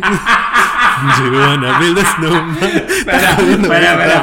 Es el mismo tipo de humor, Gon. Es lo mismo. Fox no tiene, no tiene ovarios, no tiene huevos. Fox no se la juega. Vos querías que hagan Deadpool asesina al universo de Fox, Sí, así como una- hacen Deadpool mata. sí. Y esta es una gran idea que Fox no la iba a hacer. O sea, ¿qué, ¿qué se puede pretender? O sea, esta decepción que estás teniendo deberías tenerla si la próxima Deadpool hecha por Marvel Studios es así. Yo no me esperaba otra cosa de Deadpool 2, no me esperaba, porque Deadpool es un personaje boludo para este tipo de humor boludo. Pero no esperabas que, que levantaran la vara en la forma de hacer humor, no de que, re- que triplicaran al extremo el humor que ya hizo en la primera. No, porque la primera tiene un tipo de humor que a mí no me causa tanta gracia, que es el típico humor tipo TED, Sí, el- el- los sí. chistes de pedo, los, los chistes boludos, que de hecho me parece que la segunda tiene menos de sí, eso. tiene menos. de Y eso. bueno, entonces está, eh, me gustan más los chistes de la segunda que los de la primera. Por más que quizás sí esperaba que, superara en algún aspecto a la primera, pero tampoco esperaba que, que- no esperaba ver una película que me, me volara la cabeza, porque no, no me parece que Deadpool sea un personaje como para decir acabo de ver una película revolucionaria. Es un personaje que te hace reír para adultos. Vos te quedaste con eso. Ahí es la diferencia. Ambos entendemos de que Deadpool es un personaje de Marvel y revolucionario. Pero vos te quedaste en que Deadpool es solo revolucion- revolucionario a nivel chiste. No, a mí no me parece revolucionario. Pero es... re- no, para los cómics y para la película, el cine fue dentro del género de superhéroes. Es revolucionario. Pero vos te quedaste que es revolucionario a nivel chiste. Para mí tendría que revolucionar la forma o el género y parodiando y criticando y acidando el género de superhéroes en el cine. Sí, pero yo no, yo no digo que sea revolucionario. Yo dije que justamente no, no pensemos que Deadpool, porque la primera Deadpool fue un éxito y efectivamente es muy buena, es un personaje revolucionario. No es revolucionario meter a un personaje con sangre y con chistes de pedo y de coger por el culo. No me parece revolucionario. Me parece significativo quizás para lo que es el momento, porque fue la primera película mayor, pero punto. Eso no es ser revolucionario. Ser revolucionario es hacer Spider-Man 2. No, esto. No me jodas. Ni, ni Deadpool ni Deadpool 2. Bueno, pero Ger, vos tenés Spider-Man, tenés X-Men y después tenés Spider-Man 2, X-Men 2 y yo esperaba que Deadpool 2 sea ese nivel de Spider-Man 2 y X-Men 2 y no lo fue. Como diría Mirta Legrand, vos no me vas a convencer a mí, yo no te voy a convencer a vos. Yo lo único que te mira, digo que- es. Querido, tómate el trabajo de, de analizar bien las... Ah, no, mentira. Hagamos una cosa. Que el público, nuestros seguidores, los que nos, los- nuestros oyentes deciden a ver, opinen a ver qué, qué, qué dicen de Deadpool 2. Con eso no ganas nada, porque yo no estoy diciendo que Deadpool besito a 2 es mejor que. Deadpool 1. Yo lo que estoy diciendo es que no es mala. Punto. Bueno, terminamos entonces acá, yo ganando. Un besito a todas, todos, todas. ¡Mua! Y recuerden suscribirse a Spotify y todo. Bueno, ¿con qué puesto seguimos? Con el puesto número 8. En el puesto número 8 volvemos un poco a la normalidad. Ya entré en calor. Mirá cómo me hace poner. Gonzalo.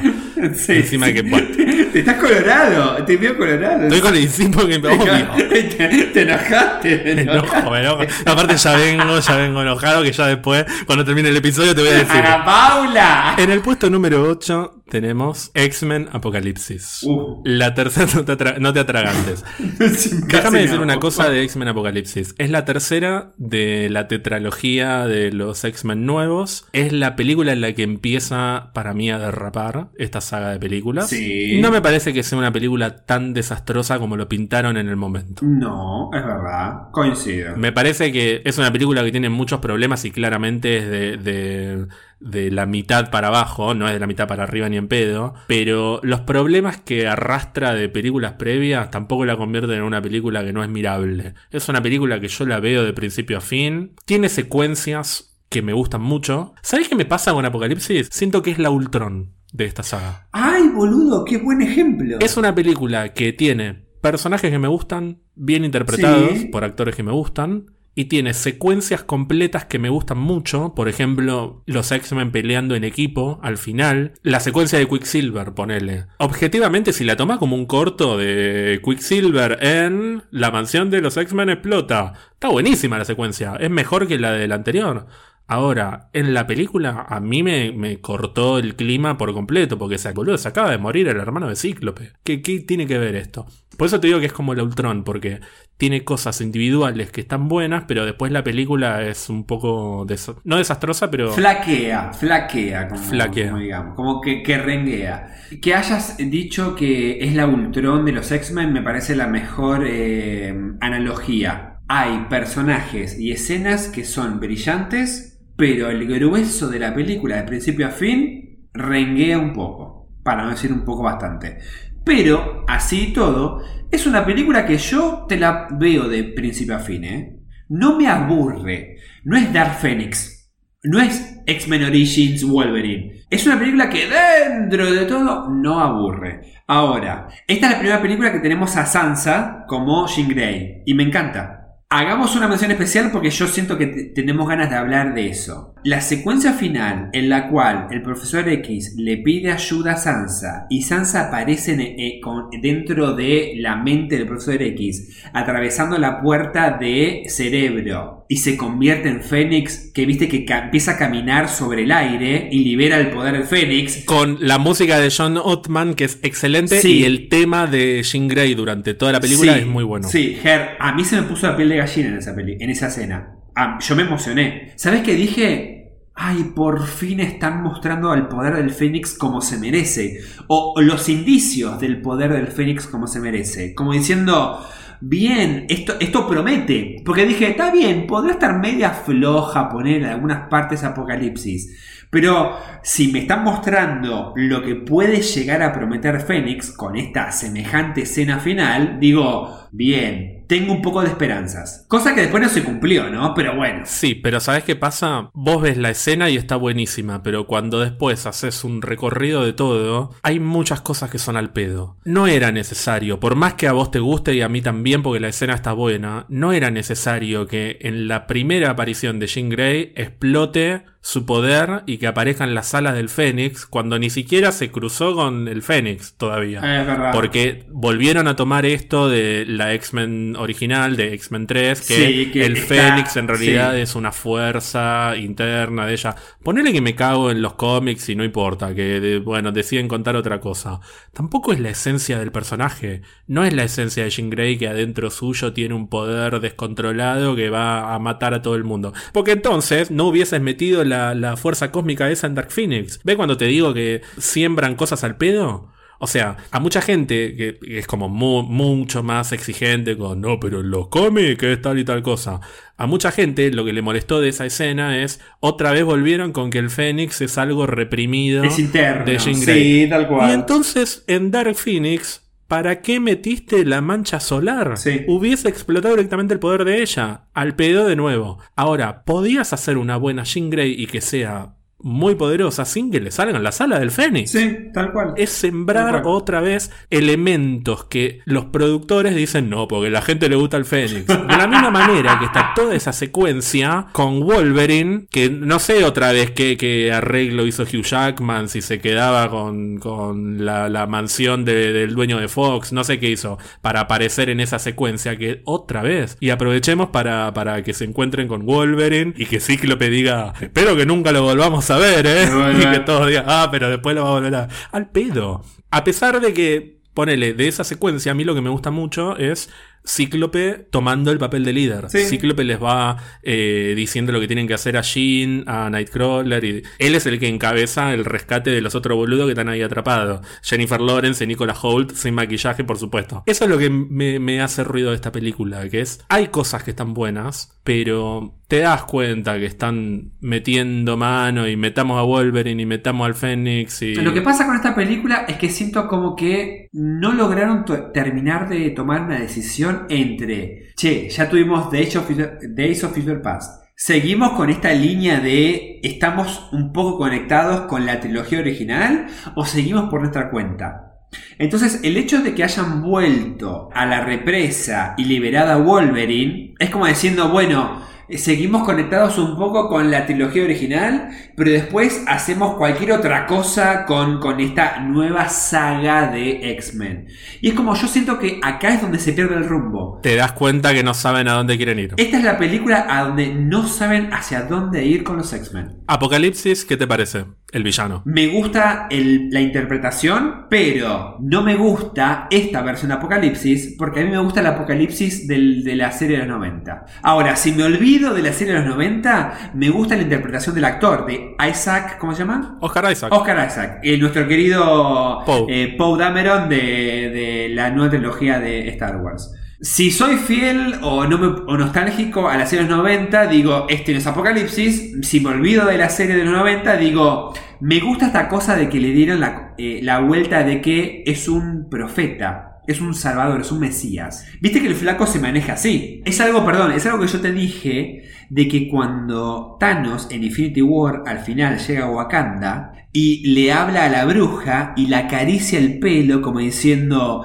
yo te entiendo lo que es perder, no sabes lo que yo perdí, qué sé yo, me hizo acordar a la versión de Oscar Isaac en Apocalipsis. Vos tenés a Thanos que de entrada tiene a su séquito y, y lo caga trompadas a Hulk en un minuto menos, mientras que tenés a el Apocalipsis que se, se sienta y mira la televisión como diciendo, oh, la televisión, esta es la humanidad. o sea, esa es la diferencia. Alto, alto, alto trueno. Vos miraste para el costado, cayó alto trueno, tor- eh, relámpago. ¡Es tormenta! Es tormenta que es Berry. es. ¿Dónde está mi Oscar? Claro. Llevamos 35, 36 episodios sin una sola grabación en un día de lluvia, así que Es verdad. era hora. Sí, no está lloviendo. Solo está refusilando, tornando, pero no está lloviendo. Refusilando es una palabra de mi abuela. ¿Con Ah. qué puesto seguimos? Puesto número. El culo te abrocho 8. No, ese es el que acabamos de decir. Ah, puesto número. ¿En serio? Sí.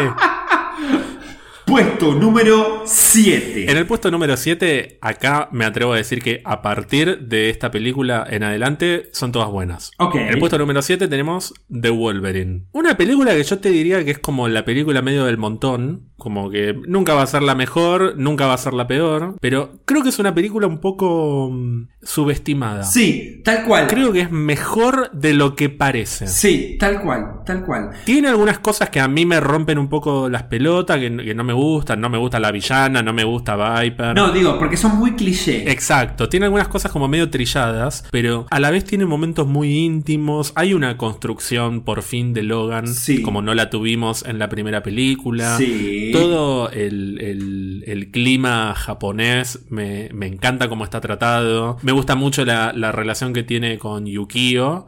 Y con Mariko, Yukio es la, la que lo ayuda, es como su sidekick, que después pobre no la volvimos a ver nunca más, a pesar de que al final se va con él. La actriz de Yukio me parece fascinante. Ese personaje es de lo mejor de la película. Es muy buena, es muy buena. A mí me costó el personaje igual. Durante la primera mitad de la película no me lo banco mucho, pero a partir de que Wolverine está como tratando de sacarse el bicho que tiene adentro y que cae el Ricardo Darín japonés, que es Hiroyuki Sanada, se llama, que es, es el, es el Darín japonés, está en toda la película. Están todas. Es el que después pelea en Endgame contra, mm, contra Hawkeye, que sí, ¡Ay, es verdad! Él, él quería aparecer en todas. Él tiene que aparecer en todas. Bueno, en esa escena que pelea con Yukio y, en la, y sobre todo en la versión extendida, que es más larga la pelea, a partir de ahí el personaje me re gusta, es como que se la rebanca. Toda la secuencia, ponele, de, de la nieve, lo ataca este, este sirviente del, del señor Yashida con todo ese ejército de, de ninjas, Sí. que en la versión extendida encima es mucho más sangrienta, pero además es una película hecha un poco más en serio. Se intenta construir al personaje y darle profundidad. Por eso a mí me, gustaba mucho. Yo siento que el director de, de Wolverine y después Logan se llevaba muy bien con Hugh Jackman. Había muy buena relación. Y yo siento que entre los dos armaron la película. No es como eh, yo soy el director, qué sé yo, bueno, Hugh hace esto. No, no, siento que la película la armaron entre los dos. Y así como Hugh Jackman se pone sobre los hombros el personaje de Wolverine, yo creo que, eh, ¿cómo se llamaba? Manigold, ¿cómo era? James Mangold. James Mangold, yo siento que en todo momento respetó y acordó cómo ir construyendo la evolución y el personaje de Wolverine. En esta película yo siento que, primero, veo a Hugh Jackman con, con más ganas de actuar, claramente. Lo veo como, eh, como una película mucho más profunda. Sí, está más compenetrado. Es más compenetrado y a nivel dirección, fotografía, siento que hay mucho mejor trabajo. Hay hay más dedicaciones de parte del director, claramente. Sí, es una película mucho más cuidada. Sí. Los efectos no están tan buenos a veces. Eh, toda la, la parte del tren, como que no me, no me termina de convencer mucho, pero tampoco llega a ser una cosa... Pero ¿sabes qué pasa? Es una película que el corazón de las peleas está en- entre las garras de Wolverine y los las katanas de, de los samuráis. Ahí está el corazón. Y yo creo que también el presupuesto un poco de, de- a nivel de efectos especiales se fue a la escena final con el gran robot Wolverine, digamos. Una cosa así. Sí, ese, el Silver Samurai, a mí tanto no me gusta, pero toda la secuencia de pelea con los ninjas en la nieve me parece de lo mejor de la película. La parte, perdón, perdón, la parte en que le están disparando con flechas a Wolverine que lo pa, pa, pa, está muy buena. Es espectacular. Es- esa parte de la película me encanta. Es buenísima, es buenísima. Creo que este director funciona mejor cuando trabaja con escenas más terrenales. Por eso está tan buena la, la secuencia de los ninjas. Claro. Y por eso no me gusta tanto lo de Silver Samurai. Viper no me gusta. Hay algo que lo tengo que decir. Yo sé que soy un hincha pelotas, pero viste que ella se saca la piel Sí. y está maquillada. Sí. Y se saca la piel porque cambia de muda y debajo está maquillada. Y sigue maquillada. Como, no, mami, si te sacas la piel, abajo no tenés que estar maquillada. No puede estar delineada y con, y con sombra verde. Pero bueno. Ay, pero ella, ella se puede maquillar eh, de, de delante y detrás de, de- la, de la capa de No piel. me joda, lo tenía que decir, pero entonces no es. Bueno, no importa. Es una hincha, pero yo soy muy. Sabés que soy muy hincha pelota con el maquillaje en las películas. Sí, sí, sí, sí. Pero perdón, lo que me pasa con The Wolverine, me acuerdo cuando la vi en el cine, es. Yo no siento que haya habido una evolución con eh, eh, Wolverine Origins, sino que directamente nunca existió Wolverine Origins. Eso, esta es otra saga. ¿Viste cuando vos dijiste tenemos que hablar de 3, 4 sagas? No. Yo creo que Wolverine Origins es una saga de una sola película. Y después de Wolverine y Logan es otra duosaga, básicamente. ¿Con qué seguimos, Gon? Con el puesto número 6. En el puesto número 6, bueno, ahora volvemos otra vez quilombo. En el puesto número 6 está Deadpool. Oh, la mejor película de Deadpool. La mejor película de Deadpool decididamente porque para el momento fue una película completamente novedosa, repito, no me parece revolucionaria, me parece novedosa, significativa si querés. O sea que No me parece te- una no. revolución, un personaje cortando cabeza con sangre y copiando, chistes de pero pedo. para el género superhéroe sí. Te estás copiando de mi idea de que una cosa es ser recordable y otra cosa es ser memorable. Sí, porque todo lo que haces vos, Gonzalo, es vanguardia y yo vivo copiándome de vos. Y por eso estoy tomando mi vino en este momento. Un poco ya hablamos, un poco ya dijimos lo que, lo que pensamos de Deadpool. A mí es un personaje que me hace reír, pero tampoco me parece... Me río más con Guardianes. Obvio. Con las dos de Guardianes Obvio. me río en su totalidad más que con las dos de Deadpool. Pero porque es un tema de, de gustos personales. Yo entiendo que hay gente a la que Deadpool le parece lo más gracioso que pasó en la vida y me parece perfecto. Me parece genial. Por, por eso no me decepciono tanto con Deadpool 2. Si bien es cierto que me decepcioné y que no superó a la primera, tampoco esperaba que me volara la cabeza porque sé que no soy el público objetivo de Deadpool. Ahora, si llego a ver Deadpool asesina al universo de Fox, y es una película que gira en torno a, a chistes sobre estudios de película, a chistes más de los que me gustan a mí, y ahí bueno, ahí es otra cosa. Pero Deadpool para mí es eso, es humor escatológico, humor meta también, pero no siempre inteligente. Cuando es inteligente me parece que funciona muy bien. Pero me parece que es una película que definitivamente para el momento fue importante. Y yo me acuerdo de cuando la vi dije, che, no, qué buena película que hicieron. O sea, le encontraron la vuelta, que es algo que... Ah. ¿Qué? ¿Pero qué, qué estoy diciendo que no dije antes? ¿Qué pasa? Que yo soy la jurado acá. No, no dije, no, no me estoy contradiciendo. Definitivamente fue novedosa para el momento. ¿Sabes qué pasa? Yo creo que Fox increíblemente fue un poco inteligente en el punto de que la gente que consume las películas de X-Men puede no ser necesariamente las personas que te consumen las películas del MCU a nivel Marvel Avengers. Hubo mucha gente que vio Deadpool y que tal vez no había visto o consumido tanto las películas del MCU a nivel Avengers. Sí, tal vez un poco más las películas de X-Men.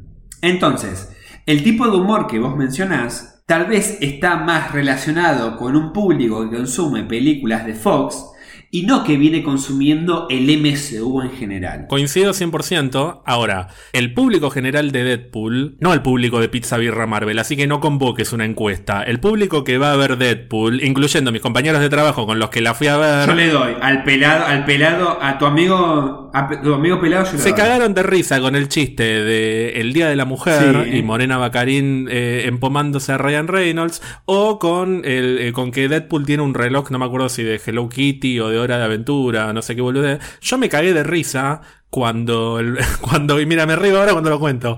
Cuando Coloso le dice, te voy a llevar con el profesor. Y Deadpool le dice, ¿con cuál? ¿Con Patrick Stewart o con James McAvoy? Porque la línea de tiempo es muy confusa. con eso me empecé a llorar de risa. Y, y éramos pocos los que nos reíamos con eso. Sí, hay un tema. ¿Vos considerás como humor escatológico el tema del humor de que la mujer, la novia, le mete un dedo al hombre eh, en el Día de la Mujer? Pero para muchos hombres que tal vez consumen películas, no tal vez de superhéroes, el MCU, ven esa película porque es mayores de 16, tiene repercusión y tiene humor y sangre, que no es para adolescentes, sino que es para pibes más allá de adolescentes, y digo, te estás sectorizando. Estás sectorizando el humor, pero no solo por lo que consumís, sino por, también por la realidad que vos vivís. Yo creo que esa es la diferencia con la primera de Deadpool, con la segunda. La primera de Deadpool tiene chistes para más diversidad de públicos, mientras que la segunda de Deadpool dijo, che, los mejores chistes que funcionaron fueron estos, entonces tripliquemos.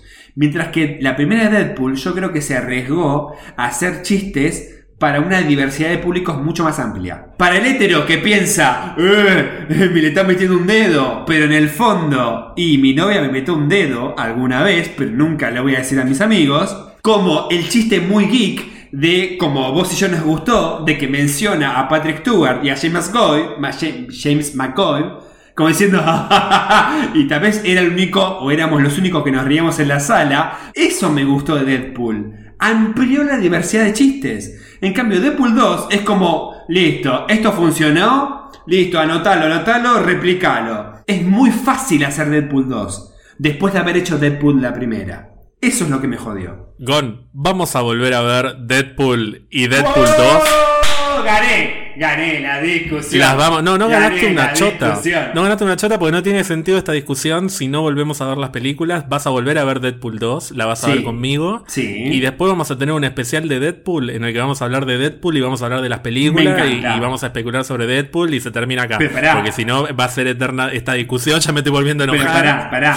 La banda ahora to- ya me veo en la semana eh, eh, todo el séquito de gente diciendo Gonzalo. tiene razón Gonzalo porque la primera de Deadpool como si yo estuviese diciendo que no yo no estoy diciendo eso estoy diciendo que Deadpool es mejor que Deadpool 2 lo único que digo es que Deadpool 2 no es tan mala punto Gracias a mi séquito que me sigue y que me va a apoyar en lo que yo opino. Pero a- eh, apoyo tu moción. Tenemos que tener un, un especial de Deadpool. Punto. mientras me tranquilizo pasamos al puesto siguiente Puesto número 5. bueno en el puesto número 5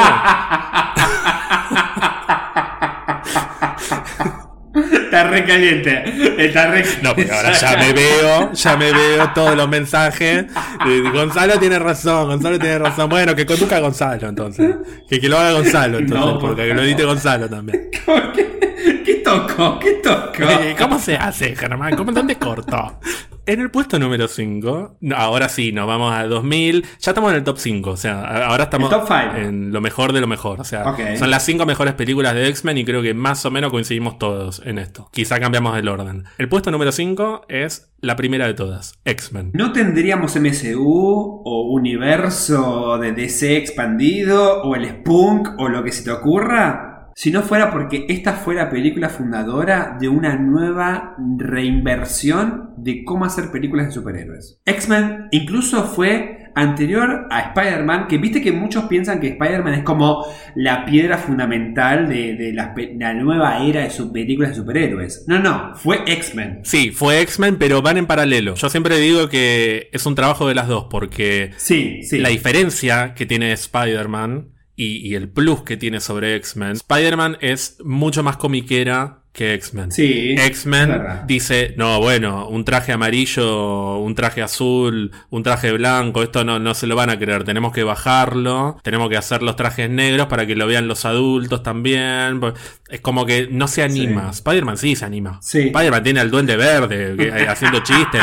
Eh, Es, eh, Spider-Man va a un nivel siguiente y las dos abren puertas que, que van en paralelo. Y, y las dos son eh, fundacionales. Dicho esto, X-Men fue la primera. X-Men fue la que se animó. Pero para el género de superhéroes, no para Marvel. Así como yo creo que Spider-Man, la, de Tobey Maguire, sobre todo la primera segunda, fue la piedra fundadora para lo que después Kevin Feige construyó con Iron Man en 2000 di- eh, 2008 en adelante. Yo creo que X-Men fue una piedra fundamental para lo que después vino con Christopher Nolan en Batman.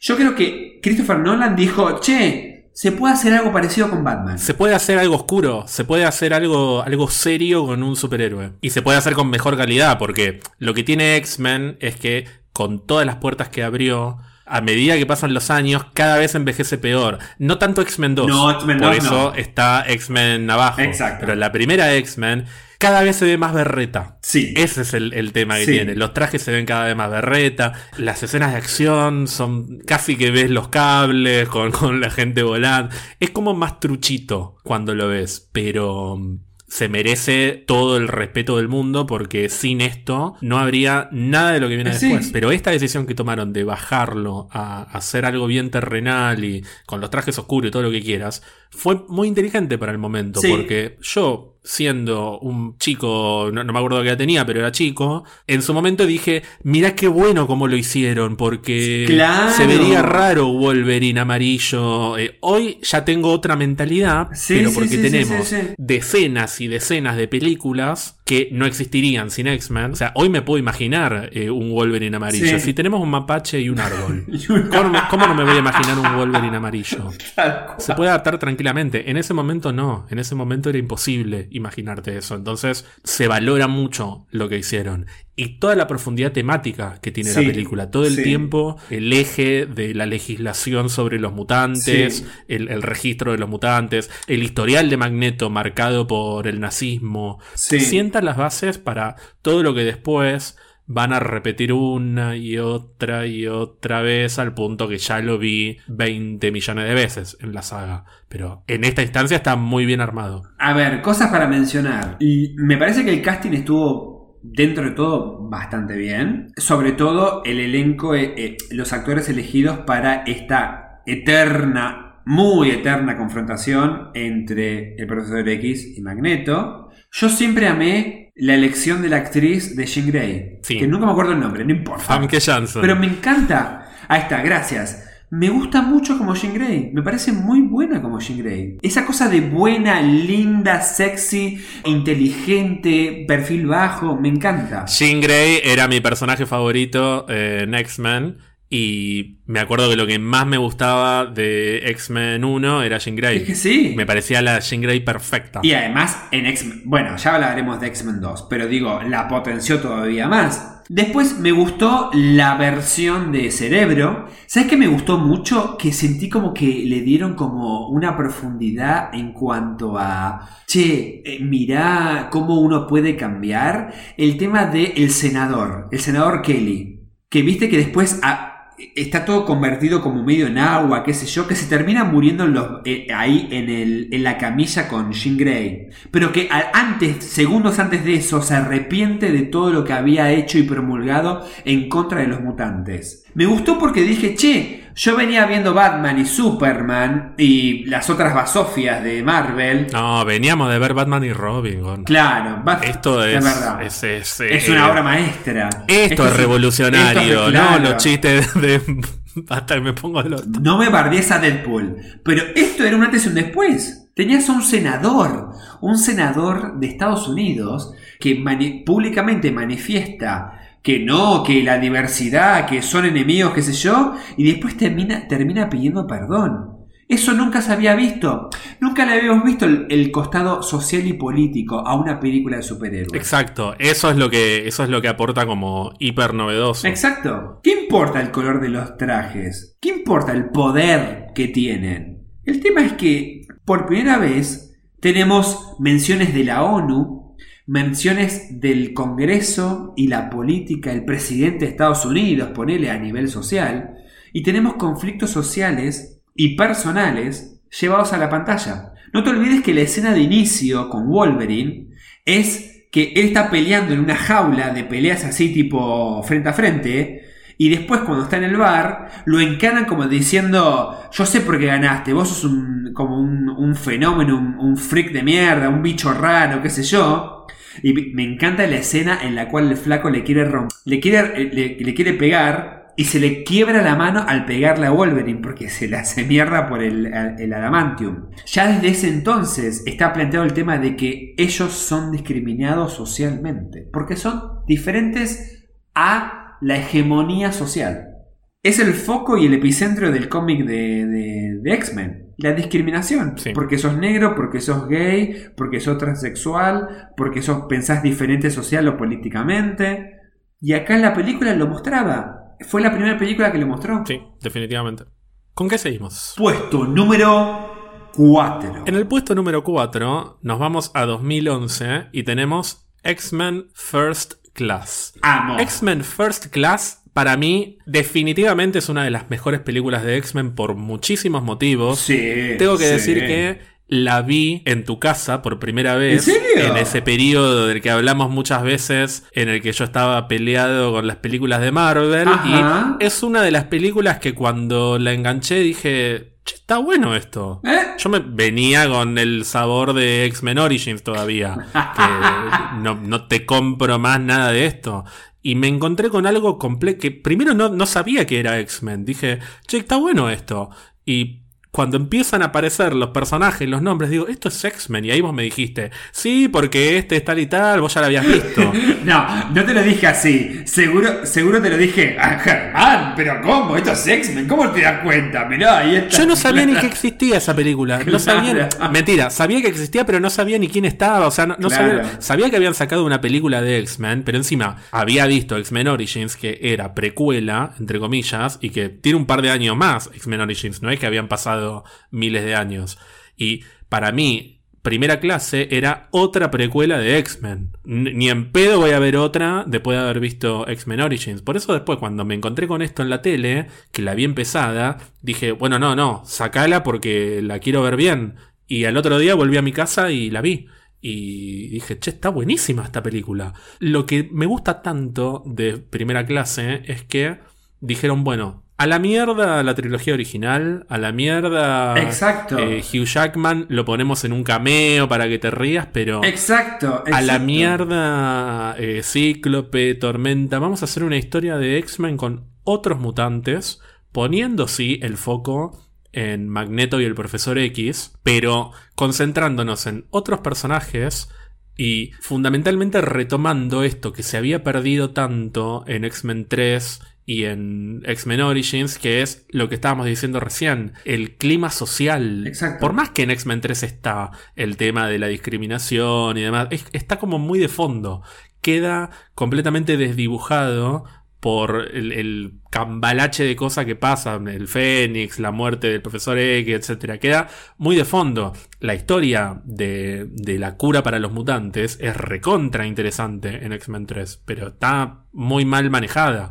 Mientras que acá, esta cosa de la manipulación de Kevin Bacon, para mí es Kevin Bacon, no puede ser eh, Sebastián es, es como Jude Law. Es Jude como Law, Jude Law, Kevin. Bacon, Kevin claro. Bacon manipulando eh, la Guerra Fría para que haya un cataclismo nuclear y haya más mutantes y fundamentalmente la angustia de Mystique porque Jennifer Lawrence definitivamente no está a la altura de Rebecca Romijn, pero me gustó la interpretación de Mystique en las primeras dos películas de, las nuevas y esta cosa de Mutant and Proud, como el profesor X a su manera y Magneto a la suya enseñan a los estudiantes diferentes cosas, porque el profesor X los ayuda como un profesor. Toda esa secuencia de entrenamiento me parece hermosa. Me encanta, Como los, me los va ayudando a cada uno. Y Magneto también los ayuda, pero A su manera. a la- eh, pero de mala manera, Sí. claro, lo empuja al otro, que se me pone la piel de gallina cuando vuela Banshee, cuando lo empuja Magneto. Casi te diría que lloro. ¿A quién no le gustaría poder volar así? Es impresionante. Y a la vez, tanto el profesor X como Magneto contagian cosas negativas. Porque con todo lo bueno que es el profesor X, también medio como que la, reprime a Mystique cuando se quiere mostrar como ella realmente es. Y bueno, y Magneto tiene todo lo negativo que tiene Magneto siempre. Pero el vínculo de Magneto y el profesor X en la película es maravilloso. Me gusta la escena de la secuencia que vos decís de ellos entrenando, porque siento que son dos estilos de, eh, de profesores distintos. Tanto Magneto como el profesor X están tratando de sacar lo mejor de cada uno de sus alumnos de maneras diferentes. Cuando vos decías lo de Banshee, me encanta que viste que está el profesor X diciendo, bueno, fíjate, qué sé yo, y el otro es como que, ¡pum! Lo empuja. Y a veces necesitas un poco de ese estilo de, de enseñanza. Y se lo dice, Eric le dice, estabas pensando lo mismo que yo, no, no Claro, seas solo puta". que- Y claro. viste que, que Charles se queda como que no le puede contestar, como diciendo, y sí, yo también lo quería empujar, pero no me animaba. Yo creo que esta película, de principio a fin, es muy entretenida y yo no creo que flaquea. Esta película, la verdad, yo creo que es muy consistente. ¿Viste cuando decís, che, loco, se puede hacer un spin-off de una, de una película, de una saga y, y que sea... ¿Se puede reinventar una saga? Está muy bien reinventada. Eso es lo que tiene, está reinventada. Sí, Trajeron un tipo sí. que, que tenía otra visión, otra visión de ahora sí hay color, Tal cual. ahora sí hay otra cosa. Voy a mencionar solo cosas porque el, el- el fondo y el grueso lo mencionaste. Primero, tenemos a Henry Jackman como compositor de la banda sonora de esta película. Después, algo que me dolió muchísimo de Days of, Days of Future Past, Banshee. El personaje de Banshee me encanta. Y que no hayan retomado me dolió mucho. Otra cosa que creo que es para extraer de la película y verla más allá de que conozcas o no a los X-Men. La escena en que está Magneto tratando de mover a la distancia el, sate- el satélite sería No, Eso es no, un, el- es una antena. un receptor, una ante- la antena, ahí está la antena. Y que Charles le dice, el punto es entre la ira y la angustia, como la nostalgia. Y cuando le empieza a recordar, empieza a meterse en los recuerdos de, eh, Eric. de, de Eric. Y empieza a llorar por lo que está viendo. Y, y Eric logra mover la antena. Esa escena con la música de fondo y el filtro de color naranja, así como fuerte, bien colorido, de, de- que es un nuevo amanecer, esa escena es preciosa. Pero lo, lo increíble de esta película, y que yo creo que logra construir muy bien, es, te duele que tan bien construida está la amistad de ellos dos, que terminan siendo enemigos. Las pocas cosas que no me gustan de la película tienen que ver con, con lo obvio y con lo desperdiciado. Emma Frost, por ejemplo, es un personaje que me parece que está desperdiciado. Lo otro que no me gusta es lo obvio. Ponele, cuando ya caen en la boludez de, uy, no siento las piernas, ahora me voy a quedar pelado. Todas esas cosas explícitas de, y con esto después se va a convertir en, eh, como medio boludo, pero no me arruina la película. Definitivamente es de las mejores de X-Men. Me parece que el foco de esta película es sobre la construcción y los vaivenes de una amistad. El foco está en- puesto en ellos dos. En la, en la construcción y el ida y vuelta de una amistad. El problema que tiene esta película es el villano. Ah, para mí Kevin Bacon es de lo peor de la película. Pero vos sabés que no es el peor villano que tiene la película. El peor villano que tiene es Brian Singer. Que como a esta película le fue bien, dijeron, ah, Ah. al final se pueden hacer películas de los X-Men. Bueno, entonces vamos pa, pa, pa. Y decidieron hacer Days of Future Past. Que como idea está buenísima.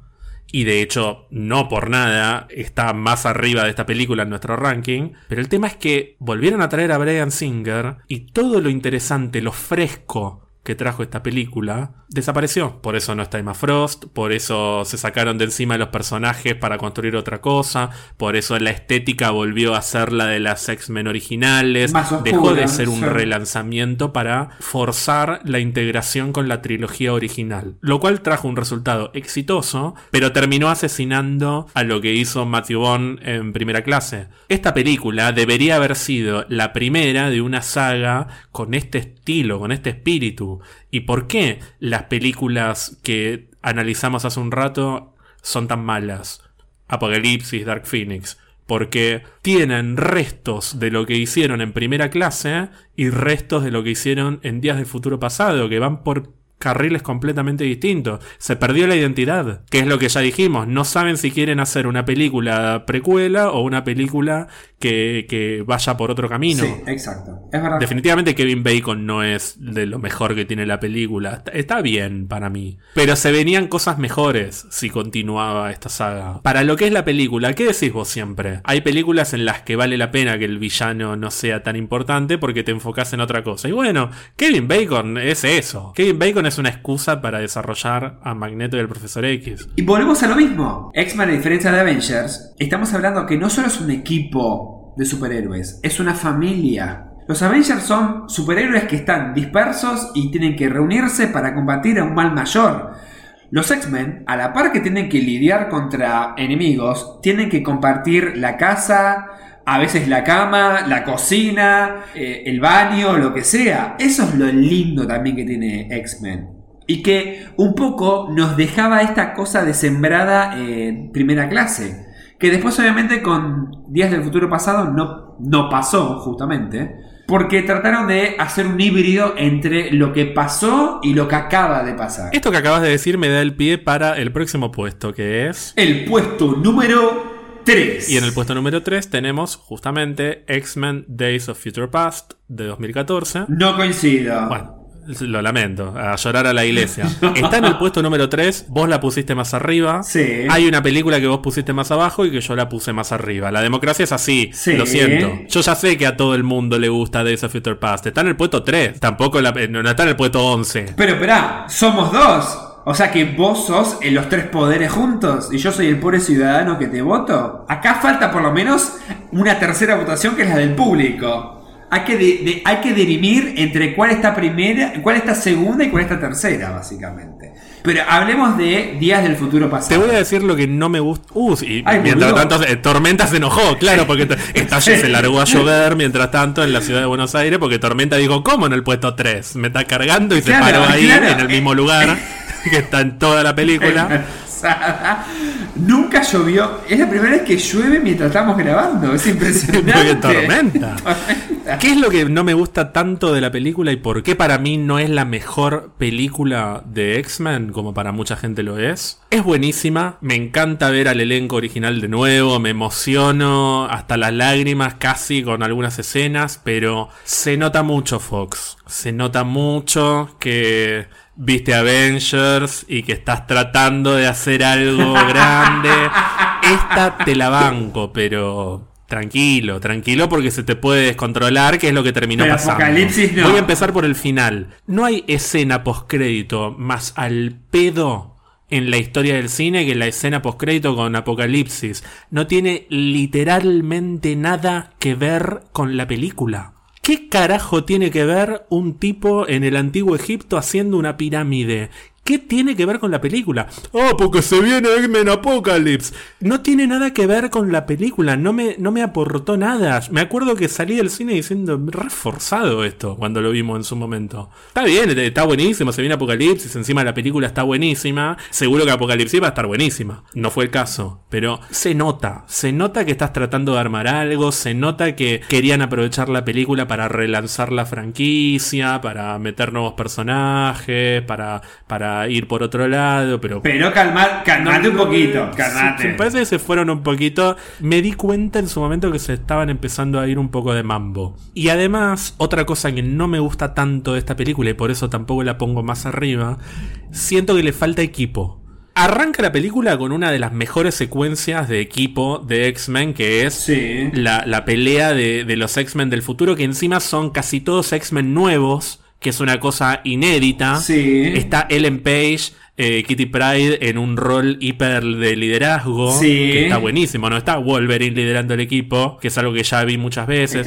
Todo eso está buenísimo al principio y después medio que se licúa. Porque en los 70 no hay equipo. Y paralelamente tenés en el futuro a los X-Men del futuro resistiendo a los sentinelas, pero no es una secuencia de pelea como la que tenés al principio. Entonces, eso me acuerdo que en el momento me, me desilusionó un poco. Como que digo, ya termina la película y están ahí en el estadio gritando no, no, no hay, no están peleando los X-Men. Yo no sé, yo por ahí ya estaba flasheando un endgame en ese momento y me imaginaba un encuentro de todos los X-Men peleando juntos. Bueno, no, no iba a pasar, pero me quedé, me faltó equipo. No. Después, dicho eso, la película es espectacular. El tema es que, el tema de que la secuencia final tuviera que ver con decisiones muy personales de si le disparo o no, de si me muero o no, de si toma una decisión o no, y que no haya equipo, sino de que las consecuencias dependen de una o dos personas y no de el assemble o de, eh, de, lo que sea de 2012 o 2015 con Ultron. Lo que pasa es eso, me parece que estás pensando mucho sobre todo la secuencia final de Días del Futuro Pasado con una mentalidad ya muy constituida del MCU, en la cual vos ya querés ver en cada Avengers más y más y más equipo. Sí, pero no, pero no es que lo pienso. O sea, cuando analizo, al revés, cuando pienso la película está buenísima. Lo que pasa es que yo salí del cine y si bien me encantó, si me preguntaban qué te faltó, y me faltó ver más a los X-Men en equipo. Por eso no puedo ponerla por encima de otra que viene después. Es simplemente eso. Después la película me parece espectacular y todas estas decisiones personales están buenísimas, sobre todo cuando las pensás como un cierre. Funciona, de hecho, toda esa secuencia final en el futuro, que hasta me encanta el detalle de que Rogue está con una campera verde que es un poco una referencia a la Rogue de que nunca pudimos ver. Jean Grey de rojo, eh, Logan diciéndole qué bueno volver a verte, Scott. Es como toda esa secuencia me, emocionó muchísimo. Nunca me voy a olvidar que cuando Wolverine despierta y está viendo al bestia de X-Men 3. Pero cuando baja y ve a Tormenta que está saludando a los alumnos, qué sé yo, y viste que de repente hay unos, unos segundos de como que está tratando de entender, y gira su cara a la, par de la cámara y ves a una figura femenina de espalda con todo el pelo rojo. Sí, y yo dije, no es ella, no la van a mostrar. No, no, yo nunca me voy a olvidar que... ¡No! ¡No! ¡Sí boludo! Pero le salió de adentro, como que diciendo, no se esperaba en la puta vida de que iba a volver a aparecer Jean Grey. Pero, hasta que no le vi la cara, yo pensé que iba a ser una doble de espaldas. Sí, pero perdón, todo esto yo creo que un poco vino también potenciado del mini aporte que dio The Wolverine, o sea, Wolverine Mortal, con los sueños que tenía Wolverine con Jean Grey ya muerta, porque no nos olvidemos de que Wolverine en X-Men 3 la mata. Y el hecho de que cuando Wolverine la va a tocar y aparece de vuelta nuestro querido Cíclope que le dice, eh, wow, tranquilízate. Y le dice, che, bueno, algunas cosas nunca cambian. ¿Sabes por qué la pongo a esta película? Yo la puse en el segundo puesto y me la, me la bajaste al tercero. Yo te la pongo en el segundo puesto porque cuando vos entras a YouTube y buscas la escena final de Días del Futuro Pasado, lees un comentario atrás de otro y todos coinciden de que la saga de X-Men tuvo que haber terminado en esta película. Y yo me sumo a toda esa gran cola. Para mí, la saga de X-Men termina con esta película y esa escena. Definitivamente. A mí es una película que me parece maravillosa en muchos aspectos. Me parece que el espíritu está. Pero esto que decís, que debería haber sido el cierre, se siente mucho en las que vienen después. Y por eso jode tanto que no pudieran encontrarle un, un, espíritu nuevo a la saga, que tuviese que seguir Brian Singer otra vez haciendo de la suya. Y por eso me parece tan descolgada también la escena de Apocalipsis. ¿Qué, ¿Qué, me importa Apocalipsis con lo que acabo de ver que es maravilloso, es hermoso? Exacto. Que termine, exacto. que termine con ellos. Es más, no quería la escena de, de, de Wolverine en el pasado con Mystique llevándoselo. Que termine con ellos. Que termine con ellos. Que Wolverine hablando con el profesor X. Tendría que haber sido Nada la más. endgame de, de X-Men. Sí. Y con un cierre 100% emocional. No me dejes el cliffhanger de Wolverine. Sí. Que aparte es totalmente al pedo, porque después cada película que viene después hace un poco lo que quiere. Se caga. Era se innecesario. caga, sí. Pero, pero sí, definitivamente es de, de las mejores películas de X-Men. Vamos a pasar al anteúltimo puesto. El puesto número 2. En el puesto 2, yo la puse más arriba. Para mí, esta película es mejor No. que incluso la que está en el puesto 1. No, no. Y bueno, en para vos que me decís que no soy democrático. No, pero entonces, este, perdón, perdón, entonces no podemos hablar de puesto 2 y 1. Pongamos puesto número 2 y 1 y digamos por qué cada uno. No, Gonzalo, porque vos la pusiste en la 3 y yo la puse en, en el 1. Y está en el 2. Es lo más democrático que hay. Y coincide con todo lo que estuvimos hablando.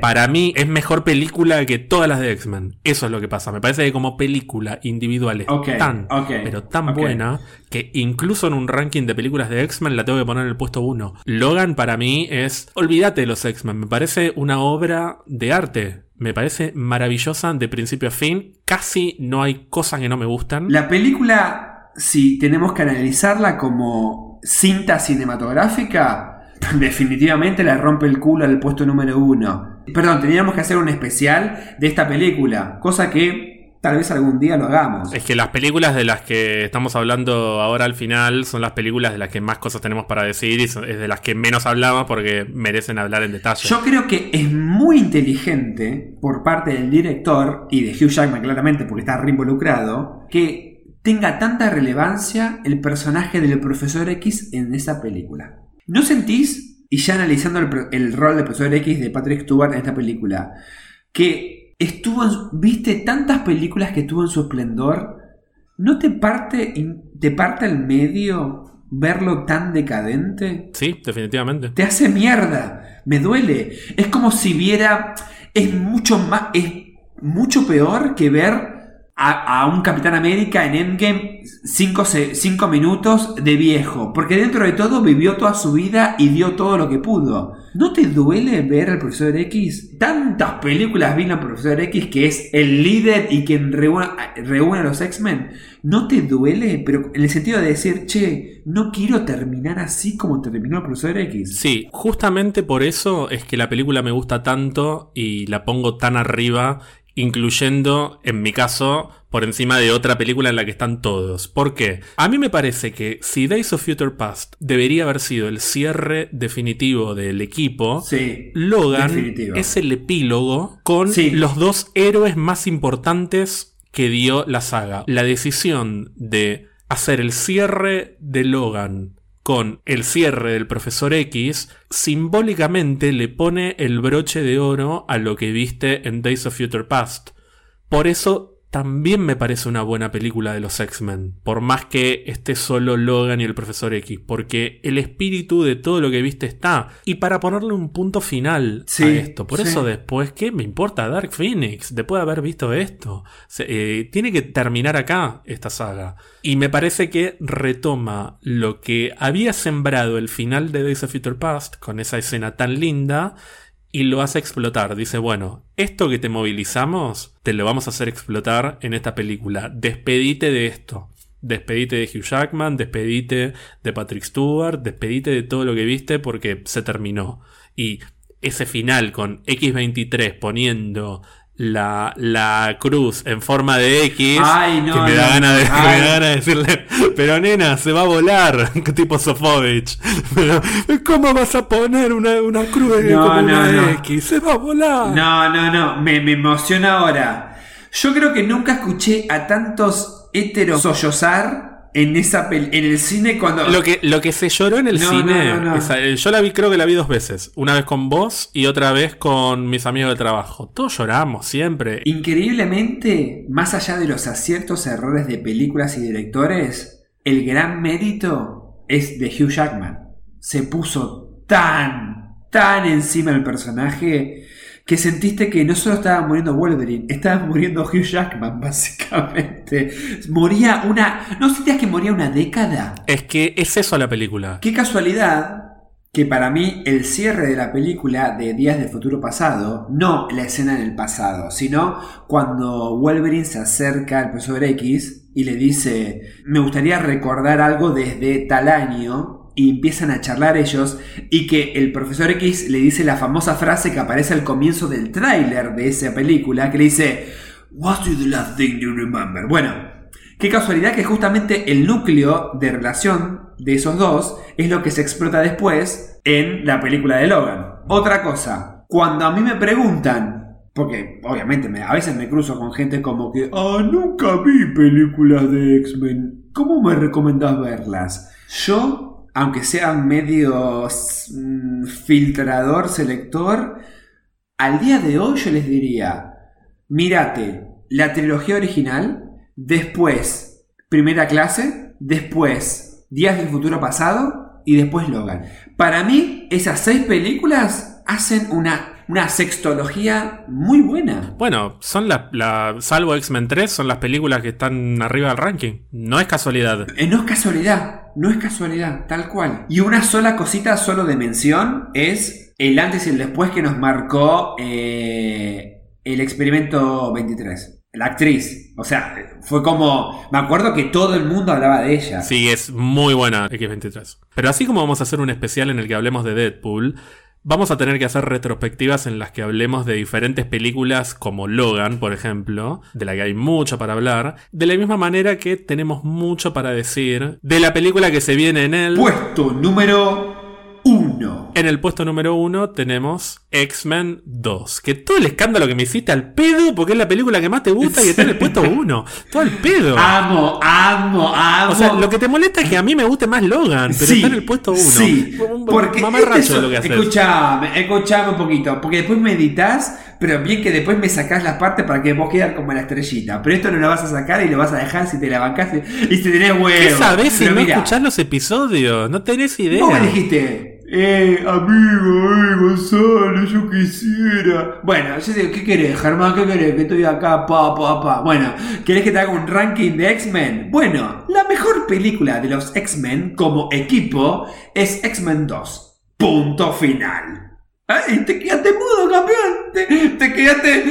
Te No, porque me, porque me caliento, porque me enojo y, y tengo que moderar, eh, porque, porque ¿Qué es para insultarte, ¿Qué porque pasó? como si yo dijera lo ¿Qué contrario, pero no ver, importa. Así como Spider-Man 2 elevó Spider-Man, X-Men 2 elevó X-Men, Definitivamente. envejece bien, Muy bien. tiene más presupuesto, están, eh, los, los efectos Sí, están mejores. sí. Obviamente los efectos también envejecen y, y te das cuenta, pero, pero no se ve mal. Está la música de John Ottman por primera vez. Sí. Acá empieza el tema que a mí me gusta de los X-Men. La música en general es mejor. La música cuando, cuando se sacrifica Jean Grey. Ay, es muy en ese buena. momento la música explota y es espectacular. Jean Grey, que es mi personaje favorito de, de la serie, esta película la rompe. te das cuenta de que se viene el Fénix y es como no, es, es como re poderosa ahora. Pero no sentís que es sutil, como diciendo, no te voy a meter al Fénix, al Dark Fénix sin, sin contarme el Fénix. Claro, logran que te encariñes con, Claro. con al punto que después, cuando se convierta en Dark Phoenix, la vas a sufrir. Claro. Escenas de acción espectaculares. Las de la primera eran medio berretongas. Acá arrancás con la secuencia de la Casa Blanca. Sí. Con Nightcrawler. En donde metes una escena de acción filmada como los dioses. Que me acuerdo que todo el mundo la elogiaba. Sí. Y además introducís a un personaje muy popular Sí. que a todos nos gustaba por, por el videojuego de,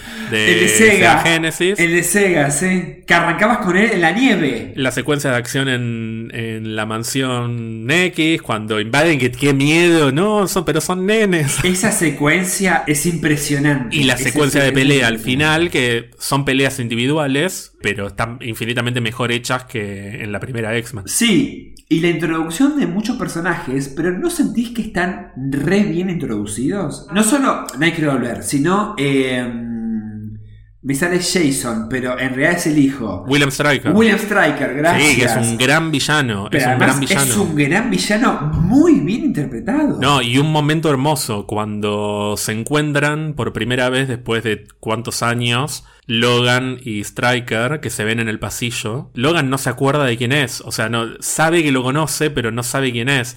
Y viste que justo Iceman congela el Ay, pasillo sí, y está esa escena en que apoyan las manos uno de cada lado Sí. y Logan apoya como con una sensibilidad que no habíamos visto, como Sí. que es como si se encontrara con su padre Sí. y el otro está apoyando, pero después ves que está tanteando porque quiere poner una bomba. Porque una bomba. Eso es, es, eh, Sí. es triste, es, es trágico. Habla mucho del villano porque tiene como una ambigüedad que está buenísima porque también está atravesado por la paternidad, justamente por el hijo. Sí.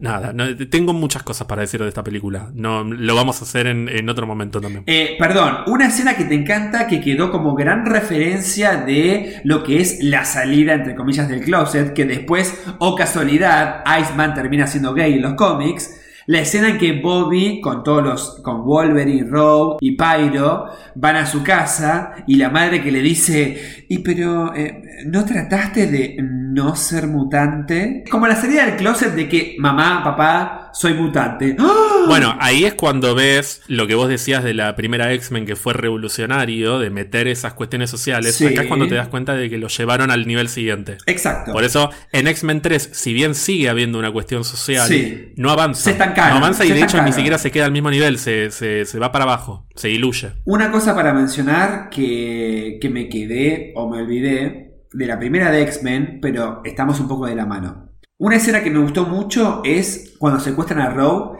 que está el profesor X dentro de los autos de la policía y que el Magneto se da cuenta de que la policía está siendo controlada por el profesor X. Me gustan esas, esas, escenas muy personales. ¿Viste cu- cuando sentís que están construidas a un nivel de confrontación grande, pero en realidad siempre el conflicto pasa muy a lo personal, entre dos amigos, entre dos posiciones distintas sobre un conflicto? X-Men 2 supo explotar eso a un nivel superior. Solo que acá lo interesante que tuvo, no solo lo inteligente, sino lo interesante, es que tuviste que aliar enemigos temporales a un mal mayor. Eso es interesante. Y nunca deja de ser una amenaza, porque cuando parece que están por ganar, Magneto tiene su propio plan y Exacto. che, no le podés dar la espalda a este tipo porque, Exacto. porque sigue con su ideología completamente plantada. Eso lo vuelve un personaje fascinante, pero como ya te dije, estas películas merecen mucho más tiempo. Merecen que las volvamos a ver, que las veamos juntos, que después las discutamos, largo y tendido. ¿Te gustó este ranking que hicimos de los X-Men? Sí, eh, tengo ganas de verlas. Yo tengo ganas de verlas ahora. Y espero que veas Deadpool 2 conmigo próximamente. Sí, eso seguro, pero juntos. Uy, boludo, ¿cómo se largó la lluvia de vuelta? Se largó la lluvia y te quiero decir que. ¿Te acordás que te adelanté que se venía una novedad importante? Sí, me adelantaste ya en dos capítulos, en dos veces distintas, de que podía llegar a haber una especie de, no sé, no te digo copia, pero esta cosa de que fases, fases del podcast. No, hablamos un poquito eh, en su momento de que este podcast está entrando quizás a la recta final de la primera fase. Pero esto es como el MCU. ¡Ay! El MCU tiene fases. La fase 2 va a ser completamente distinta. Claro, claro. Como estamos entrando a la recta final de la fase 1, así como la tuvimos a Ángeles de invitada en el episodio Ay, 30, sí. te quiero contar que la semana que viene Me muero. vamos a tener nuestra segunda participación especial. Yo esto no lo sé, yo me estoy, me estoy enterando en este momento. Te estás enterando en vivo y además, en esta ocasión yo no te voy a decir con quién vamos a contar en el próximo episodio. Te vas a enterar en vivo, te vas a enterar en el momento de la grabación. Así que. Con tu mamá, con Nora.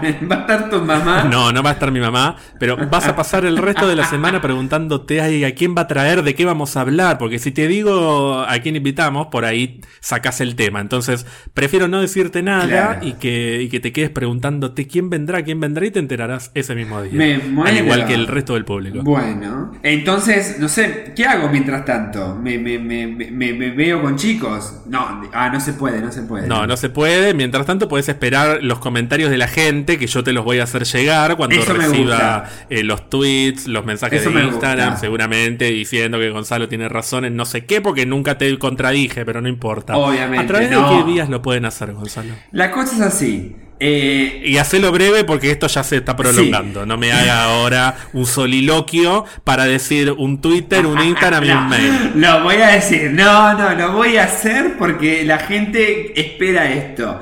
Si obviamente ustedes están, o sea, si ustedes quieren acercar su, su posición y claramente su opinión similar a la mía, para que Germán entienda de que está equivocado y yo soy el que está correcto, digamos, en... ¡Ay! ¡Ay! ¡Ay!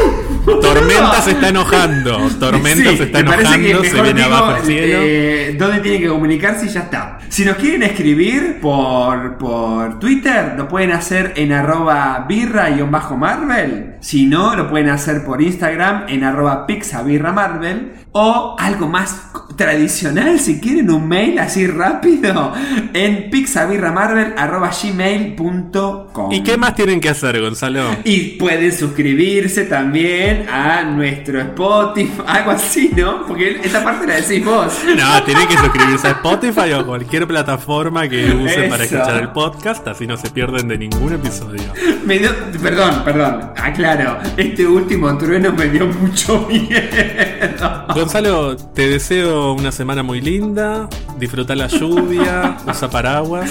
Gracias, gracias. Ah, eh, yo también te deseo una re linda semana. Espero verte esta semana, porque hace, creo que la semana pasada no te vi personalmente. Hace varios días que no nos Así que espero verte y te quiero mucho, obvio. Yo también. Bueno, un- mientras tanto, un beso a todas, todos, todes.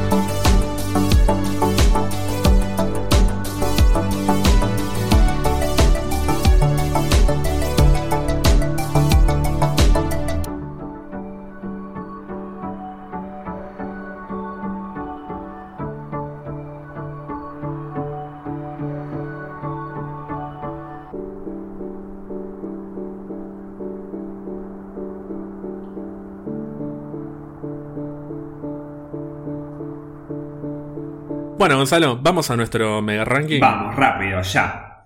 Empezamos, perdón, em- empezamos siempre del menos. Ahora viene una Ah, aclaración. Viene una aclaración. Corto. Vamos a hablar poco de cada película porque si no vamos a estar hasta las 12 de la noche. Ok, sí, sí, sí. Yo sí. Lo, lo voy a plantear en términos de lo que te gusta y lo que no te gusta. Vamos como por los pros y los contras y vamos Lo- y venimos un par de veces y pasamos a la siguiente. Lo difícil son las películas, las peores películas, pero bueno, vamos. Vos cortame, vos cort- o haceme, hace- haceme así. Sí. Esta- un, buen, un buen momento para aclarar. Cuando te hago así, que es como para que lo cierres, Para ir redondeando. no hace falta que te interrumpas y digas, sí, sí, sí, es- es cortito. No, no. O sea, es justamente Eh, Pero porque me- yo pienso que estoy hablando con vos. para no interrumpir decirte, Gonzalo, hacémelo cortito esto. Bueno, dale. No. ah, bueno. Eh, se, se usa el lenguaje Claro. corporal para que no para que puedas hablar y vos cerrar solito. Ah, bueno, Germán me está, me está diciendo que redondee. Bueno, entonces redondeo. Así voy a, voy a decir eso y te voy a escrachar. Y te voy a escrachar. Las redes.